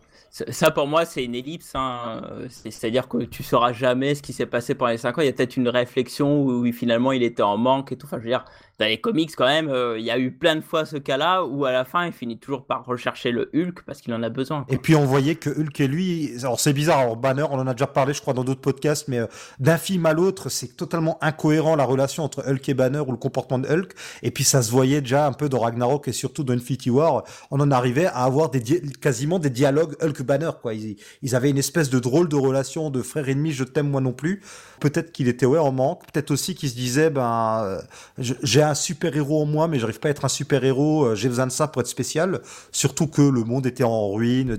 Enfin, il avait perdu ses proches. Visiblement, il n'arrivait pas à conclure avec Black Widow. Alors, il y a, je comprends pas pourquoi ils ont pas conclu. Je, je comprends pas ce qui les a empêchés de se rapprocher. C'était le moment de se rapprocher, quoi. Donc peut-être que tout ça combiné, on fait que. euh, que, et puis, euh, et puis aussi, je pense que c'était une astuce, ce Hulk Banner, d'un point de vue tout simplement pragmatique, c'est que euh, quand vous regardez sur les affiches, il y a toujours ce problème de mince, on met Banner ou Hulk? Comment on fait pour mettre la tête de l'acteur? Et ben là, on arrive à avoir un Hulk qui a la tête de Mark Ruffalo. Du coup, pour le marketing, c'est banco. Ah, c'est pas Ah, j'en suis sûr. On a le même, pro- bah voilà. C'est pas con. On a le même con problème de Captain America ou de Iron Man qu'on montre tout le temps sur leur masque. Bah là, ils se sont dit, bah pour Hulk, c'est bon, on fait ça et c'est réglé. Je sais pas si ça vous a pris pour vous, mais moi, quand j'ai vu ça, j'ai beaucoup pensé à, à Indestructible Hulk, là, le, le Ouais. début de run de, de Mark Wade, enfin tout le run de Mark Wade. J'ai eu un peu cette impression-là, sauf que il y a le vernis Marvel Oui. dessus, quoi. C'est-à-dire euh, la scène du selfie, etc., la scène euh, où ils envoient euh, Ant-Man dans le passé, etc. et tout. Euh, je trouve qu'il y a eu ce vernis-là, mais j'ai beaucoup pensé à ça. C'est pour ça que dans le, so- en fait, j'ai pas été vraiment euh, dérangé par ça, mais c'est toutes les blagues autour de ça qui, qui m'ont un peu saoulé. Quoi. Moi, vraiment, le- les excès de blagues, en fait, c'est à cause de Hulk. Le coup du tacos avec le, euh, avec, euh, le, le vaisseau et tout. Enfin, moi, le selfie m'a traumatisé. Mais enfin, voilà, il y a plein de trucs comme ça où pff, tu dis, ouais, bon, vous savez pas quoi en faire, respectez-le, là, les gars. quoi. Hulk, dur. c'est pas ce qui m'a dérangé le plus dans le film. Au final, bon bah, fa- fallait bien qu'il fasse faire quelque chose. Et puis ils en avaient sans doute aussi marre du euh, bon bah faut que Banner se transforme, ou alors au contraire, faut que Banner se transforme pas maintenant. Fallait un peu sortir de ce schéma-là aussi, je pense. Oh, Oui, non, mais t'as raison. Je- C'est vrai que ce que tu penses est, est assez logique. Puis ils avaient besoin de scientifiques. Bon, au final, on se rend compte que la tablette de Tony Stark invente le voyage dans le temps toute seule en une nuit. C'est clair. Et alors, il y a un Avengers qu'on a à peine évoqué qui fait son grand retour triomphal, c'est Hawkeye. Et je dois dire que la scène d'un truc Hawkeye qui aurait dû à la base être dans Infinity War fonctionne super bien. Ils ont eu le nez creux en la mettant euh, au début de ce film-là. Et on a même droit à une des scènes les plus violentes du MCU quand Hawkeye va tuer des, des Yakuza. Je trouve que Jeremy Renner fait le taf dans le film. en plan séquence. Oui, en plan séquence, ouais, ou en pseudo-plan séquence tout du moins, mais ouais. J'ai entendu violente. Et elle était violente, oui. Ah bah oui. C'est quand même la seule scène où on voit quelqu'un effacer le sang d'un sabre. hein. Ça, dans l'univers Marvel au ciné, tu peux le chercher le sang en général. hein. On le voit le sang sur le sang? Je sais pas, mais on le voit essuyer. crois pas. Quoi. En tout cas, euh, Je, je, l'ai pas vu. Oh, Tu, tu vois le sang sur le sabre. Ah, je le vois, je l'ai pas vu. la, la- la dernière fois que j'ai Ah, vu une scène vu. violente comme ça, c'est Coulson qui était transpercé dans Avengers 1. hein. Depuis, je crois pas qu'on ait eu vraiment euh, de scène comme ça. Donc, euh, puis oui, euh, le combat est très bon. Finalement, ils ont su enfin quoi faire d'Okai après presque 10 ans. Enfin, même 10 ans, il apparaît dans Thor, c'est 2000. Non, c'est des bêtises, je crois que c'est 2011, le premier film Thor. Enfin, au bout de 8 ans, ils ont enfin su quoi faire de Hawkeye. Bravo les gars. Merci Bendis. Hein, Pourquoi Bendis? Ah oui, pour, euh, ouais, pour Bah, Ronin. euh. Parce que c'est lui hein, qui a cette idée-là pour Ronin. C'est un mélange de Bendis et aussi d'univers Ultimate. Merci Marc Millar et Jeff Lubb qui transforme Hawkeye en sanguinaire de Ultimate 3. Tout à fait. Ouais, moi, la, la, la scène, euh, elle m'a pas du tout, euh, je, je l'ai pas trouvé au niveau d'un d'un blockbuster du, du niveau d'Endgame. Hein. Et Tu, tu prends euh, n'importe lequel des John Wick, c'est t'es à des années-lumière de du pseudo Ronin là qui essuie son sabre. hein. On parle pas des mêmes choses du tout là. hein. Ah ouais, mais pff, Alors déjà John Wick 3 c'est nul. ah bon, ouais, je, moi, j'ai, j'ai- j'ai dé- je viens de décou- je viens de découvrir ces- ce film en, en- cette année en 2019 et c'est vrai que là, euh, Ronin, c'est c'est un rigolo à côté là hein, dans Avenger. hein. Il faut comparer le comparable aussi. On n'est pas là sur des exécutions de masse euh, sur tout un film quand même. Bah oui, mais là on est sur juste un plan. Tu venais de parler d'un plan séquence. Faut le rendre encore plus euh, impressionnant. Je veux dire, là aussi, c'est vraiment, c'est du Peggy encore du Peggy 6. C'est moi, il Mais oui, mais c'est justement. j'ai pas trouvé ça d'une violence euh, extrême, quoi. hein. Moi, je trouve que, je- euh, pareil, j'en ai parlé avec Marty, mais euh, Killmonger qui tue sa petite copine d'une balle sec comme ça, c'est beaucoup plus violent que ce passage-là. Euh, le, le Baron Zemo qui effectue des tortures sur un mec, c'est beaucoup plus violent que cette scène qui est que dans le noir. En plus, un Japon dégueulasse, je trouve. Je la trouve pas belle cette scène. Je trouve qu'il y a plein de films. Vous prenez un, un film coréen d'il y a 10 ans, c'est plus c'est mieux que ça. Moi, je le trouve pas bon ce passage-là. Toute l'intro, vous avez raison, c'est super. Moi, j'étais dedans, c'était beau ça. Ça, c'est bien. Mais la scène là, faut faire du Ronin. Et presque j'ai un regret. Il aurait mérité son film peut-être. Ça, ça aurait été une bonne idée. Faire un film Ronin et tout. euh, ça aurait été euh, exceptionnel. À la place de, de Miss euh, Miss Mo AOP là, ça, ça aurait été peut-être mieux que, que que Ronin. Ça aurait été un meilleur film que Captain Marvel parce qu'il lui c'était le- lui c'était le connecteur presque du, du et, et lui ça aurait été un personnage qui aurait mérité son film entre. Ah mais Captain Marvel c'est pas un connecteur hein, pour moi. Ouais ouais bah oui mais ouais. Elle est très distante. Elle est très distante. Et puis c'est vrai que, ben, comme euh, comment il s'appelle, comme Ant-Man, euh, normalement Clint c'est un peu euh, celui qui connecte euh, le spectateur, enfin l'homme, l'homme de la rue, au super-héros. Bon, Clint, c'est un super espion euh, qui a un niveau plus qu'o- qu'olympique pour euh, les, armes, mais c'est un peu un humain normal entre guillemets qui se retrouve euh, empêtré là-dedans, quoi. On est censé un peu s'identifier à lui, et c'est vraiment celui qui a tout perdu, alors qu'au final Scott, lui ça va, sa fille elle est toujours là. Bon alors a priori elle vit seule dans une maison, on ne sait pas si euh, sa mère est là ou euh, on sait pas trop, mais bon, au moins elle, elle est là. Alors, mais et tu, Maxence, tu dis quelque chose, moi qui euh, m'interpelle, c'est vrai que bah, par moment je me suis dit tiens là il y a un film que j'aurais aimé voir. Alors euh, oui, Ronin qui tombe euh, dans la dépression, Hulk qui bidouille ses choses, ou tout simplement, alors là je fais un saut sur la fin du film, Captain America qui part remettre les pierres. Alors là, je me dis, mince, il y a un film que j'aimerais voir. La rencontre entre Captain America et Crâne Rouge. Ah, j'aurais aimé voir ça, quoi. C'est dommage qu'ils aient pas au moins fait un comics ou quelque chose là-dessus, parce que y a- y là, il y a quelque chose que j'aimerais voir. J'adorerais que de leur chapeau, ils nous sortent un film Cap 4 qui soit Captain America qui voyage dans le temps, quoi. Pourquoi pas? T'as une bonne idée. Là, ils le feront pas, mais euh, c'est ce qui m'intéresserait le plus au final. Et je fais ça aussi pour raccorder pour le voyage dans le temps. Alors c'est très c'est très bizarre parce qu'au final, il faut à tout prix retourner mettre les pierres pour que euh, tout soit comme avant. Mais Thanos du passé va dans un futur qui n'est plus le futur de sa ligne, bref, mais meurt donc ne revient jamais dans le passé. Euh, comment elle s'appelle? Euh, Gamora ne revient jamais dans le passé. Euh, D'ailleurs, euh, je me rends compte que je t'ai appelé Gamora, Maxence, dans l'intro alors que je voulais dire Nebula. Euh, Ah. Voilà, rien à voir, mais alors rien à voir du tout. C'est pour ça que je parlais de Cyborg. Ouais mais il est plus sexy en Gamora quoi. Ouais, mais bon, Karen Gillian, tout ça. J'aime beaucoup le personnage de Gamora en plus. Voilà, mais à coup Dans les comics. Non, enfin, on a quand même le voyage dans le temps, c'est n'importe quoi. Alors, on peut se dire que il ramène les pierres pour que euh, finalement il y ait quand même des lignes alternatives, mais qu'elles soient moins craignos que s'il n'y a pas de pierres. Je- J'ai décidé de comprendre ça comme ça, mais c'est- pas c'est pas très clair quoi. Et il y a un grand débat d'ailleurs sur est-ce que finalement Captain America revient dans le passé, est-ce que ça veut dire qu'il a toujours été là? Est-ce que ça veut dire que dans les précédents films il n'était pas là, mais que maintenant il serait là?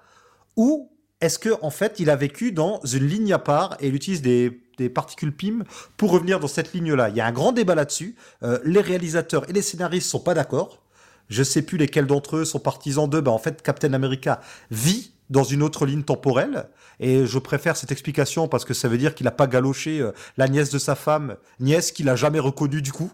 Enfin, vous voyez, c'est euh, ça règle quand même pas mal de problèmes d'incohérence si on se dit qu'en fait ils ont quand même créé des réalités alternatives même en remettant les pierres en place.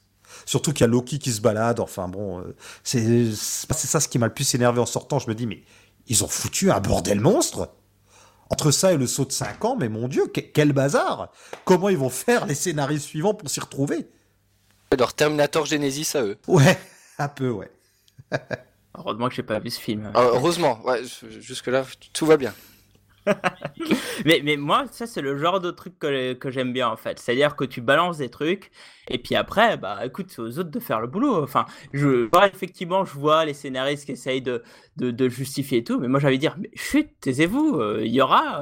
Il y aura quelqu'un d'autre qui pourra prendre cet élément, en faire quelque chose. euh, quelqu'un pourra peut-être faire un, les fils de Captain America, et puis du coup, à travers eux, tu pourras peut-être voir. Enfin, je veux dire, euh, ça, ça, ça, ça laisse une piste. Ou, ou même il y aura pas. Euh, Peut-être, mais moi la fin ça m'a pas, dé- mais ça m'a pas dérangé moi ça. Vous voyez, moi, moi qui suis, euh, moi la fin, pour- pff, voilà, c'est surtout les voyages dans le temps avant qui m'ont dérangé. Il y a tout, tout- beaucoup d'incohérences avant qui m'ont gêné. Le Loki qui finalement serait pas mort, Thanos qui, ben, comme Euh, il non, est pas mort ça dans du le tout, futur. pas, pas ce qui euh, se passe. C'est le comment comment il s'est mis en place. Parce que en plus ils se foutent de la gueule de Retour vers le futur, mais euh, Oui, oui. Retour vers le futur, il a l'avantage. Ce film d'être lisible, surtout, c'est que tu pars d'un point A et tu vas à un point Oui. B. Est-ce que vous avez compris comment ils font pour aller au point B? Est-ce qu'ils choisissent où ils vont tomber? C'est leur pouvoir de l'esprit, c'est Oui. c'est comment ils font pour trouver le point de chute. Et surtout, c'est comment, avec juste le bracelet, ils peuvent revoyager encore plus tard. Alors pourquoi ils ont tout un gros appareil Alors? Parce que juste avec un bracelet, ils pouvaient le faire. euh. Il y a ces deux trucs moi qui m'ont totalement perdu. ça Comment en partant au même moment, tu te retrouves, euh, les groupes se séparent alors qu'ils sont dans leur espèce de tunnel temporel? C'est un peu du temps magique, quoi, comme on en voit souvent dans Doctor Who, genre, Ouais, euh, c'est ça. c'est c'est c'est c'est quantique ta gueule, quoi. Eh ben, J'allais et j'allais dire exactement ça mot pour mot. c'est du quantique Ouais, gueule. c'est- du mauvais quantique. Mais après, je veux bien fermer les yeux sur certains détails, mais il, il laisse quand même un beau bazar à la fin. Et puis Ant-Man, il est resté que quelques minutes qui, qui sont équivalentes à 5 ans chez nous. Et après eux, ils vont utiliser ça pour dire l'inverse. Nous, on va partir dans le temps longtemps et ça sera juste une minute chez nous. Oui, oui, c'est vraiment, faut, faut l'accepter. Ça, ça tient pas debout. Et alors que si les films du MCU se suivent correctement, on est tous d'accord, parce que, eh ben, comment ça se fait que Janet Van Dyne, qui a passé 30 ans dans l'univers quantique, elle revient âgée de plus de 30 ans? Moi, je, je, je veux prendre les scénaristes de Endgame et qui m'expliquent. Alors ça, ça, ça, en fait, ils te l'expliquent euh, avec Ah ouais? le, le fameux bracelet. En fait, ils te disent qu'en fait, c'est le bracelet qui te permet de rester à une époque sans euh, justement euh, bouger dans différentes lignes temporelles. Et tout ça, c'est pour ça que tu vieillis pas, etc. Et c'est à ça ce fameux. Par contre, là où effectivement je comprends pas, c'est effectivement il y a cette combinaison et tout, ils y vont et tout. Ok, super. Mais comment ils font euh, Cap et Iron Man pour refaire le second truc alors qu'il n'y a même pas le camion? Ouais. C'est Oui. c'est là où, où tu dis mais Ah, je savais pas font, pour là? le bracelet, en tout cas, merci. Et, et qu'ils arrivent au bon endroit au bon moment. Et, oui. Et c'est c'est là où il y a vraiment une incohérence. C'est pourquoi, à partir du moment où il n'y a plus le camion, ils arrivent à refaire un bond. C'est complètement what the fuck là. Mais bon, ça fait partie de, de ces fameux euh, euh, incohérences qu'il y a dans le film, qui parsemènent tout le film par moment, mais que tu te dis, bon, bah ok, c'est- du quantique ta gueule. Quoi. Enfin, j'en ai Et- tellement lu en comics que finalement, pff, oh, bon, bah ok. Et après, on on n'est pas tous scénaristes non plus, hein. Mais c'est vrai que normalement, les pierres, vous, on nous explique que les pierres, si on les détruit, on détruit tout le- l'espace temporel qui nous entoure, on détruit l'univers en fait. Donc si Thanos les a détruits, il y a un problème. Et du coup, on aurait pu penser qu'il les a pas détruites, mais transformées peut-être à un niveau quantique, et on aurait pu plutôt développer un univers quantique, un vrai univers quantique. Et là, ça aurait été intéressant qu'ils aillent chercher des débris de pierre à l'échelle quantique, et là, ça aurait pu avoir beaucoup plus de ou n'en chercher, allait en chercher qu'une seule, genre le temps, et, euh, et réussir à partir de celle-là. Bon, ça aurait été plus intéressant. Ouais, mais on n'aurait pas eu des blagues sur les fesses de l'Amérique et un combat euh, cap Voilà. contre cap. Ah, il, me, il me lance. Hein. Et mais ça aussi, alors. et non, moi j'ai adoré. Alors, moi, moi, la blague m'a fait rire. J'ai adoré le combat 4 contre Non, c'est- moi c'est pas celle que j'ai détestée. Bah, J'ai adoré le combat 4 contre Cap. J'ai adoré le moment où ils allaient refaire le combat de l'ascenseur. Par contre, ce qui est incohérent, Oui, c'est euh, ouais, mais que Cap par contre dise à Hydra, je me dis alors attends, Voilà. ils sont censés pas faire de vagues. Euh, alors à moins de se dire je vais récupérer la pierre de l'esprit et lui effacer, euh, voilà, je fais mes théories de fan, hein. je vais lui effacer l'esprit à Sitwell. Comment il pensait s'en sortir Steve? Enfin, il, il crée des incohérences temporelles euh, en essayant de de- d'exécuter au mieux leur mission. Mais pour moi, tout ce passage-là, il crée une nouvelle, une nouvelle temporalité. Oui, c'est ça, hein. oui. Enfin, je veux dire, Là, il, bah, de toute façon, avec le coup de Loki, ça fout le bordel. Hein, clairement, euh, as une nouvelle. Là, pour moi, tu as une nouvelle ligne. Oui, c'est ça. Bah, c'est ça. Et c'est donc euh, ben, que, que, Cap, quand il retourne, retourne voir Peggy, il créerait une nouvelle ligne, ce qui fait qu'il n'aurait pas été aussi là pendant les autres films. Il y avait une théorie comme quoi dans Winter Soldier, à un moment, il y a un, camion ou une camionnette qui, je crois que c'est un camion qui fonce au bon moment dans une voiture, euh, et il y avait des théories comme quoi ce serait Cap dedans. Enfin, les gens ont commencé à essayer de voir des Captain America euh, partout dans les films. Hein. Faut, faut peut-être un peu se calmer aussi. Je pense que tu vas chercher un peu loin. Le Hydra, c'est le Hydra, c'est tout ah, mais moi, j'adhère pas, j'y adhère tout pas. Tout simplement hein. pour rendre hommage à un merveilleux run euh, dans les comics récents. Ah. voilà. Ah, Nick Spencer. Ah, t'as pas aimé le run de Spencer? Bah, Qu'est-ce que je viens de dire? Un merveilleux run euh, euh, Cap Hydra, c'est Ouais, mais bien. je, je, Il est pas ironique Je décèle un peu. et, comment ça, je suis ironique moi? Mais qu'est-ce que c'est que ça? Ton ironie est en train de me baffer un petit peu. non, c'est le run, ça, je crois. non, non, non, quand même pas. Je suis, je suis métisse. Ah non, j'adore ce run. je ne suis jamais ironique euh, sur le Cap Hydra, hein. euh, ça suffit maintenant. Eh ben, si vous voulez entendre plus parler du Cap Hydra, achetez le Figaro, il y a Jonathan qui écrit dedans. Euh, Figaro, non, je, n'écris pas là-dedans, moi, j'écris dans Valeur Actuelle, voyons. Non, non ah, J'ai cru que t'allais dire, j'ai cru que t'allais dire minute, j'ai eu peur. là, je, passerai voir Bruce Banner, alors.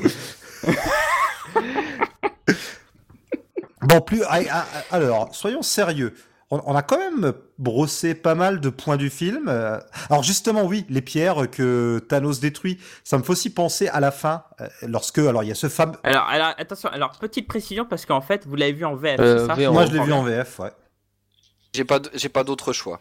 En, VO, il dit pas qu'il l'a détruit. Hein. Il dit reduced to atoms. Ah Donc, en gros, il dit pas qu'il les a détruits. Il dit qu'il les a réduits à l'état d'atomes. C'est un peu. C'est très malin. Et en fait, moi, ce que je voulais surtout dire, c'est à la fin, quand on a ce fameux plan, alors qui est classe, hein, je suis inéluctable, je suis Iron Man. Quand Iron Man claque des doigts et il tue Thanos et tout, je me dis, mais Iron Man, si t'es un vrai héros, tu, déjà, un, tu vas pas les tuer, tu vas pas provoquer un quasi-génocide. Et de deux, pourquoi ils souhaitent pas plutôt qu'ils retournent à leur époque et que tout rentre dans l'ordre? Pour justement éviter que ce soit le bordel dans le continuum espace-temps. Et eh bah sache que s'il n'y avait plus de pierre, bah techniquement il n'y aurait pas eu de suite vu que l'univers serait. Non non, je parle de la fin. non, je parle de la fin de Endgame quand il quand il décide de tuer Thanos et euh, tous ses sbires. Pourquoi il décide de les tuer plutôt que de juste les renvoyer dans le passé et de remettre les choses en ordre? C'est pas très héroïque ça, Monsieur Stark. Tony Stark, ça coûte 50 millions de dollars par film. Ils se sont dit alors on arrête ces conneries. et puis Thanos on le but pour de bon, on le veut plus. Euh. Ah bah. Bah après c'est un choix. Je suis d'accord avec toi. Hein. Il y a plein d'autres trucs. Hein. Enfin, tu vois, j'ai relu le Gant de l'Infini euh, cet été, enfin je l'ai reparcouru parce que j'ai, parce qu'il est long quand même, et, euh, et c'est, c'est, ultra what the fuck la fin. Hein. Euh, donc avec le Gant, tu peux faire 10 000 trucs. À la mm. fin, tu es omnipotent hein, quand tu as le Gant, donc tu peux faire 10 000 choix. Bon, ils ont choisi celui-là. Bon, voilà, c'est beau. Hein. Enfin, moi, j'ai trouvé ça beau sans être surpris en soi, hein, parce que bon, je savais qu'il allait crever. Hein. Enfin, je veux dire, il fallait pas être tombé de sincère pour pouvoir le, le comprendre, quoi. Mais après, oui, bon, il y avait 10 000 choix, il a choisi celui-là. Voilà, bon. Ça fait une belle scène. Oui, c'est vrai. Et puis dans les films, ils ont quand même rajouté une petite euh, difficulté au gant, c'est que quand tu l'utilises, ça te crame le bras visiblement. Enfin, tout le monde ne peut pas utiliser euh, les pierres. Ça, c'est quand même. Euh, ouais. C'est un peu cheaté, quoi. C'est un, un, peu cheapos, hein, franchement. Parce que, bon, du coup, Thanos, qui, qui, qui, qui, de base, hein, sans gant ni rien, est quand même, bon, pas loin d'être le mec le plus fort de, de la galaxie. Ah putain, dis donc, euh, pour, euh, pour sauver l'univers, euh, putain, il est brave, hein, il va aller jusqu'à se flinguer le bras, quoi. C'est c'est un peu c'est un peu bizarre, quoi. Et puis sauver l'univers, en fait, c'est complètement idiot parce que si tu tues la moitié des êtres vivants, or déjà la moitié des plantes et euh, des bactéries et des champignons et tout auraient dû aussi dû mourir. Et si tu tues ne serait-ce que les êtres de chair, bah, la moitié des animaux meurent aussi si tu tues la moitié de la vie. Donc au final, le rééquilibrage pour les carnivores et tout, c'est pas top quoi. Ah mais c'est le cas, hein, de façon, dans... enfin, c'est ce qui se passe, hein, enfin vis-à-vis des animaux, animaux, en tout cas. Clairement, ils te, ils te le montrent. Mais euh, moi, il y a une question où on regarde deux, deux fois le fiche, je me dis, mais attends, il y a personne qui tique dessus. C'est comment fait euh, Iron Man pour récupérer les pierres sur le corps j'ai l'impression que c'est une espèce de, de, de, petite pierre qui est collée avec une, avec une colle UU, mm. tu vois, et puis il la récupère comme ça. Arrivé à ce moment-là, si tu veux, on cherchait plus à comprendre. Hein. Alors là, là, si tu veux, ah bon, bon c'est normal. Attends, euh, attends, euh, c'est normal. Le mec, il a, c'est un génie. Même moi, j'ai un génie. Attends, il a réglé le gant exprès pour mettre les pierres dessus. Mais bien sûr, mais bien sûr. Un système de, polarisé, de polarité qui fait un peu dément. Il a changé le magnétisme. Voilà, c'est tout. Il a un super aimant. Il a un aimant énorme. Ah oui, il a inversé la polarité, c'est comme ça qu'on dit dans les films. Voilà, ouais. Il a un aimant énorme. Ah C'est un pêcheur, c'est un pêcheur à aimant, c'est ça oui, c'est un peu. c'est un- c'est- Ah oui, ça, ça m'a fait hurler aussi, oui. Alors donc ils arrivent à créer un gant de l'infini comme ça. euh. Mais c'est ça, le gant de l'infini, c'est censé être, tu vois, un, un objet un peu presque mythologique, quoi, magique, quoi. Ouais. Avoir une part un peu de, voilà, d'incroyable, quoi. Ouais. J'avoue que je suis un peu gêné de, de voir que sur un gant euh, métallique, quoi, enfin sur un gant mécanique, Oui. bah les pierres peuvent se mettre dessus, quoi. Que ça, ça ne gêne pas, quoi. Mais surtout, pourquoi il l'a pas fait d'Infinity, enfin, euh, dès la Mais il ne savait pas faire. que que qu'il y avait les pierres de l'infinité. Ça faisait 15 films Marvel euh, qui les cherchaient Thanos, mais eux ça les gênait pas. Ils comprenaient pas. Après ils ont compris, oui, quand ça a claqué, ça a claqué des doigts. Ah oui, là effectivement. La mythologie du gant est très compliquée parce que Oda en a un, finalement nous révèle que c'est un faux. Mais, mais, mais, là où ça va pas, c'est que dans euh, Infinite War, on te fait comprendre que Eitri, le nain, le nain géant joué Oui. par Peter Dinklage, vient de créer le gant. Ouais. oui. Quoi, Odin avait une réplique du gant si le gant vient d'être créé que Ouais. personne ne le connaît, ça n'a aucun sens. Et ce qui n'a surtout aucun sens, c'est pourquoi Thanos des Avengers va filer quand même le sceptre à Loki avec euh, euh, deux pierres dedans, quoi. Enfin. euh, Je l'ai revu en fait récemment et en fait, euh, tu vois que la pierre euh, de, de l'esprit tire aussi des rayons laser, qui, des rayons d'énergie. Enfin, ça n'a aucun sens. C'est les débuts. C'est qui tâtonnait au début, en fait, c'est tout. Le mec il cherche les, il cherche les pierres pendant, il peut chercher les pierres pendant un moment, hein, à ce compte-là. hein. il les redonne. il se rend pas compte. Ah ouais, non. Oh mince, le truc qui brillait, qui faisait exactement la- le, le même effet que la pierre que je recherche, c'était la pierre. Zut. Ça, ça, moi, je l'ai compris avec une scène, euh, c'est à la fin de Thor 2, je crois, c'est ça, où il vient récupérer le gant et puis il dit euh, Allez, c'est maintenant, c'est c'est moi qui vais fesser tout le monde parce que j'en ai un peu marre. Oui. Moi, je trouve que ça, ça s'est résumé par ça. Bon, c'est simpliste. Non, hein, dire, on non, non. C'est le MCU, encore une fois, hein, euh, on va pas chercher bien loin. Mais je l'ai compris comme ça en disant Allez, j'en ai marre de ces troufions, maintenant, je vais me mettre au boulot, quoi. Et qu'est-ce qu'il fait? Il reste sur son trône et il attend. Ah oui, il file quand même la pierre à Ronan. euh, Non, Non, il veut la récupérer, la pierre de pouvoir, oui. Mais il veut la garder pour lui. Et puis oui, surtout, donc ce gant, donc c'est pas Odin, mais c'est finalement Thanos qui avait le gant chez lui.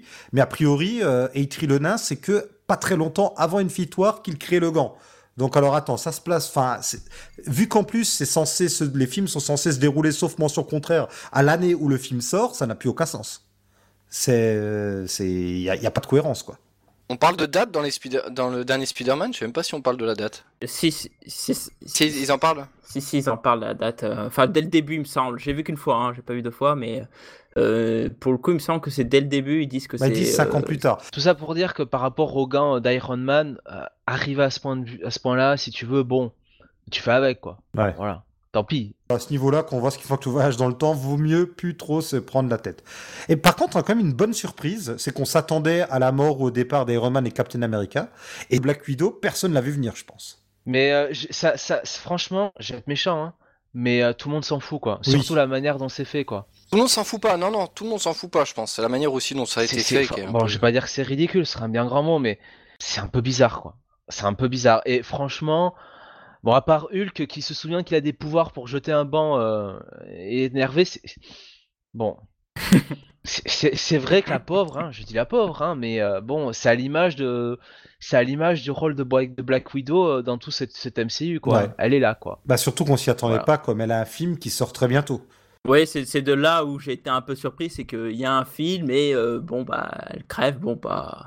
Hon- Honnêtement, je vous avoue que je- dès le moment où ils y étaient, je m'y attendais, donc. bon, c'est plus le crépage de chignon avant où tu dis, ouais, bon, bah, c'est la scène, ok, super. euh, Mais bon, après, c'était évident. Le truc, c'est que dès qu'ils y étaient, on savait qu'il y avait le film Black Widow, et la série Hawkeye était déjà, euh, au mieux, c'est- au mieux, elle était annoncée, au pire, c'était une rumeur très persistante. Donc je me suis dit, bon alors, il y en a un des deux qui va crever, et le film ou la série se passera avant. Et ben c'est exactement ce qui va se passer. Autant je savais qu'Iron Man allait mourir, mais par contre, euh, entre Black, euh, Black Widow et puis euh, et Clint, je savais pas trop. Je suis relativement d'accord avec Jonathan. Je trouve que qu'il y en a un qui meurt, bon, pff, tu t'en fous un peu en fin de compte, quoi. C'est surtout qu'elle a même pas droit à son enterrement à la fin. Ouais, c'est vrai. Non, exact. ça, ça, c'est vrai que bon, cet enterrement final, ça fait très, euh, euh, comment dire, euh, et les gars, quand même, c'est grâce à lui que vous êtes là. hein. C'est euh, les, les films, euh, vos, vos, comment dire, vos, vos chèques. C'est le mec là qui est mort là. dès le premier Iron Man. C'est lui qui vous a lancé, quoi. J'ai trouvé ça un peu. euh, alors là, c'est vraiment de l'égocentrisme, quoi. Alors, alors qu'encore une fois, Black Widow aussi est morte, hein. Après, c'est une espionne, tout le monde la connaît pas. Exact. Que si elle meurt pas, je vous rappelle qu'ils ils, ils ont pas les six pierres, hein. Oui, oui, c'est oui. terminé, hein. C'est elle qui fait finalement le sacrifice le, le plus, euh, Oui, oui. le plus important, hein. Totalement, tu as tout à fait raison. Alors, il y a quelque chose de très drôle sur ce, cet enterrement. Je sais pas si vous connaissez l'anecdote. Tom Holland et Mark Ruffalo, c'est assez connu qu'ils n'arrêtent pas de lâcher des spoils pendant les interviews, au point où ils ne recevaient que des morceaux de script avec euh, des, des informations erronées. Et pour cette scène finale, alors je sais plus si c'est tous les participants ou une partie des participants, on leur a dit qu'ils venaient pour un mariage, sans savoir qui se mariait. Et c'est que une fois là-bas qu'ils ont appris que c'était un enterrement pour éviter que quelques-uns, encore une fois en interview, euh, lâchent des spoils en fait. Ouais, sur Tom Holland, il y en a plein qui balancent des trucs comme ça. Le pauvre, il en a pris plein la gueule. Je reviens sur ce qu'a dit Jonathan, parce que ça fait encore euh, plus sens dans le fait, euh, tiens, tout le monde a croqué grâce à lui. C'est que dans cette fameuse scène d'enterrement, il y a le gosse du Iron Man 3. Oui. Euh, je peux... Moi, quand j'ai vu le film, je me suis dit, mais c'est qui ce gosse? À mon avis, ce sera pour la suite. Et tout, comme tout le monde. Et, et c'est vrai que lui, il a croqué grâce à Tony Stark quand même. C'est... Il, a, il a palpé des millions de dollars quand même. Bah, ils en parlaient, ils disaient que euh, il pourrait être euh, le successeur de Stark. hein. Il y avait des rumeurs euh, comme quoi euh, ça pourrait, euh, ça pourrait être ça, euh, euh, la tournure que, que prendrait, euh, que prendrait la, euh, la franchise, quoi. Et puis après, euh, Ah non, ils vont nous mettre Iron Heart, tu vas voir. Oh la vache. Non, dans des New Avengers. La fille de Barton, euh, le, le fils spirituel de Tony. et puis, euh, Ouais, non, mais c'est. il serait capable de nous faire ça. ouais. Bon, s'il devrait le faire, je pense que ce sera la fille qui voudrait prendre le relais bien plus tard. Mais bon, après, je pense qu'on en est loin. hein. Tony Stark, là, je pense que pour l'instant, ils vont un peu le mettre de côté. euh, Il reviendra d'ici 10 ans. Ouais, voilà. ouais. Je pense qu'avec leur second cycle, ils veulent vraiment passer à autre chose. Pour moi, Man. ils sont quand même. euh, Enfin, j'ai presque envie de dire qu'ils sont trompés de cible, hein, parce que si vraiment ils voulaient faire, tu vois, euh, une mort iconique euh, d'un mec qui euh, se sacrifiait pour euh, vraiment sauver. sauver l'univers et, euh, et qui serait célébré comme tel, hein. c'est c'est Cap qu'il fallait tuer, hein. c'est pas Tony. Oui, hein. oui. Après, je trouve qu'elle fonctionne quand même, hein, celle de Tony Stark. Je trouve qu'elle fonctionne, le coup avec sa petite fille et coup, bon, ok, c'est classique, mais je trouve que ça fonctionne. Mais effectivement, si c'était Cap, je pense que ça aurait pris. Ah oui. Enfin, ça aurait été d'autant plus iconique, quoi. Clairement. je suis Et puis moi, je, suis resté sur ce côté, euh, la discussion entre toujours euh, Strange et Stark. Qu'est-ce qu'ils ont pu se dire? Il y a Mm. ce regard et, et, et jamais on ne me donne l'explication de, de ce qu'il a vu. Et ça, je trouve ça. Je suis désolé, mais euh, ça me gêne quoi. Moi, c'est un truc que j'avais beaucoup, enfin que j'avais aimé euh, dans le premier, dans le premier film, dans Infinity War, et, et de ne pas savoir exactement, euh, euh, voilà, euh, je qu'on me laisse en fait l'idée de que c'est au moment que il y a cette espèce de geste que fait Strange en lui disant attends euh, finalement avant euh, Mhm. avant d'agir quoi enfin au moment où où finalement euh, Thanos et je crois que c'est Captain Marvel qui sont les deux en train de, de, de de se battre je me dis là à ce moment-là il va y avoir un petit flashback où il va y avoir quelque chose ou même après on va comprendre un truc et jamais Et quoi surtout qu'on te troll parce que l'ancien dit ah ben si le Docteur Strange enfin ou si le Sorcier suprême a Oui. estimé qu'il fallait faire ça, euh, j'estime aussi. On, on nous que oui on va savoir et puis ben non. C'est-à-dire que l'ancien dit bien, alors qu'elle qu'elle n'est pas censée le, le connaître à ce moment-là, dit bien, si Strange euh, a fait ça, c'est que euh, c'était le meilleur d'entre nous. Enfin, C'était pas Alain Juppé, c'était euh, Doctor Strange. Et, euh, et il disait, euh, il disait, euh, elle disait, pardon, elle disait, euh, non, c'est parce que Tilda Swinton a l'habitude de bien se grimer, mais euh, elle disait, voilà, s'il a fait ça, c'est qu'il a une bonne raison, quoi. Ben, a- c'est une tellement bonne raison qu'on la connaîtra jamais, visiblement. Donc, euh, Mais euh, euh, euh, je sais pas si tu te rappelles de ce qu'il dit dans Infinity euh, War, pardon. Euh, il dit il n'y a qu'une seule possibilité pour qu'on réussisse. Bah en fait c'est c'est tout le film que tu vois. C'est tout bête. C'est ce que je disais avec le rat et tout. Beaucoup pensent ben, qu'il fallait que ça s'enchaîne comme ça pour que. euh, Mais attends, attends, euh, t'imagines quand même que pour, euh, pour en arriver là, il y a quand même un Thanos d'une autre époque, enfin d'un d'une autre, d'un autre, d'un autre monde, hein, qui a rien à faire là, là, qui si ça se trouve était un type très pacifique. Non on non non c'est le- leur notre- vrai passé notre- qui devient un passé divergent ensuite. C'est exactement le même Thanos que celui qu'ils connaissent dans le futur. Sauf que finalement ils l'amènent dans le futur. Qu'est-ce que t'en sais toi? Mais Bah, il si, m'a l'air, si. il m'avait l'air beaucoup plus sympathique. Euh, Il m'avait l'air beaucoup plus. Ils euh, vont pas dans, ils vont pas. Alors attention, c'est alors c'est le moment geek. Excusez-moi, je mets mes boutons, mes lunettes et puis ma ma veste avec ma calculette et puis mes stylos bic. Ils vont Et trois quatre boutons. ouais. exactement. Je, je- je vois je vois Ils bien. ne vont pas, ils ne vont pas dans le passé d'un monde alternatif. Ils vont dans leur propre passé, ce qui crée des lignes alternatives. Et donc le passé qui, le, le, le Thanos du passé qui vient dans le futur. Au début, c'était le passé du Thanos qu'ils ont connu. Sauf que là, il devient un autre Thanos. Mais toujours, Marty, ce Thanos là, il a pris pour les autres. Il a a roulé à 88 miles à l'heure euh, avec son vaisseau spatial et puis voilà. Oui. Oui, mais après, tu vois, euh, quand Strange arrive sur les lieux, il n'est pas surpris de ce qui se passe. Donc ça veut dire que Strange savait ce qui allait se passer. Il savait qu'il allait y avoir un autre Thanos, qu'il soit deux ans, un an, euh, six mois ou, ou trois branlettes après, j'ai envie de te dire, je pense qu'il s'en branle. Mais euh, pour le coup, euh, il, il, il a pas l'air surpris de tout ce qu'il voit. Même à un moment dans, dans Endgame, il lui dit un peu de- d'attendre, je sais pas trop quoi, parce qu'il sait ce qui se passe en fin de compte. C'est très capillotracté, comme le rôle de Strange hein, d'ailleurs dans cette bataille finale, alors qu'il est censé être le, le mec le plus fort chez les héros. Bon, tout ce qu'il fait, c'est arrêter un tsunami, quoi, littéralement. Donc Il est très fort pour ça. hein. C'est Moïse. ça, c'est vraiment de l'utilisation de ressources. Là, je dois bien avouer, c'est euh, impeccable. Hein. Là, c'est c'est parfait. Hein. euh. Eh ben, j'ai ma théorie. Ils se sont lancés un pari avec Captain Marvel. Lequel des deux puissants fera le moins de choses utiles? Ah ouais, non, mais euh, parce que pendant ce temps, on a quand même Spider-Man qui est euh, en train de visiblement de voir des gratte-ciels invisibles hein, pour euh, pour euh, transporter le transporter le gant là. Tu vois, il, il arrive à trouver des appuis. euh, je sais Croche pas sur où, le doigt Mais- de ouais, Ant-Man. j'ai j'ai vu des Ah, images de ça, ça m'a fait trop rire.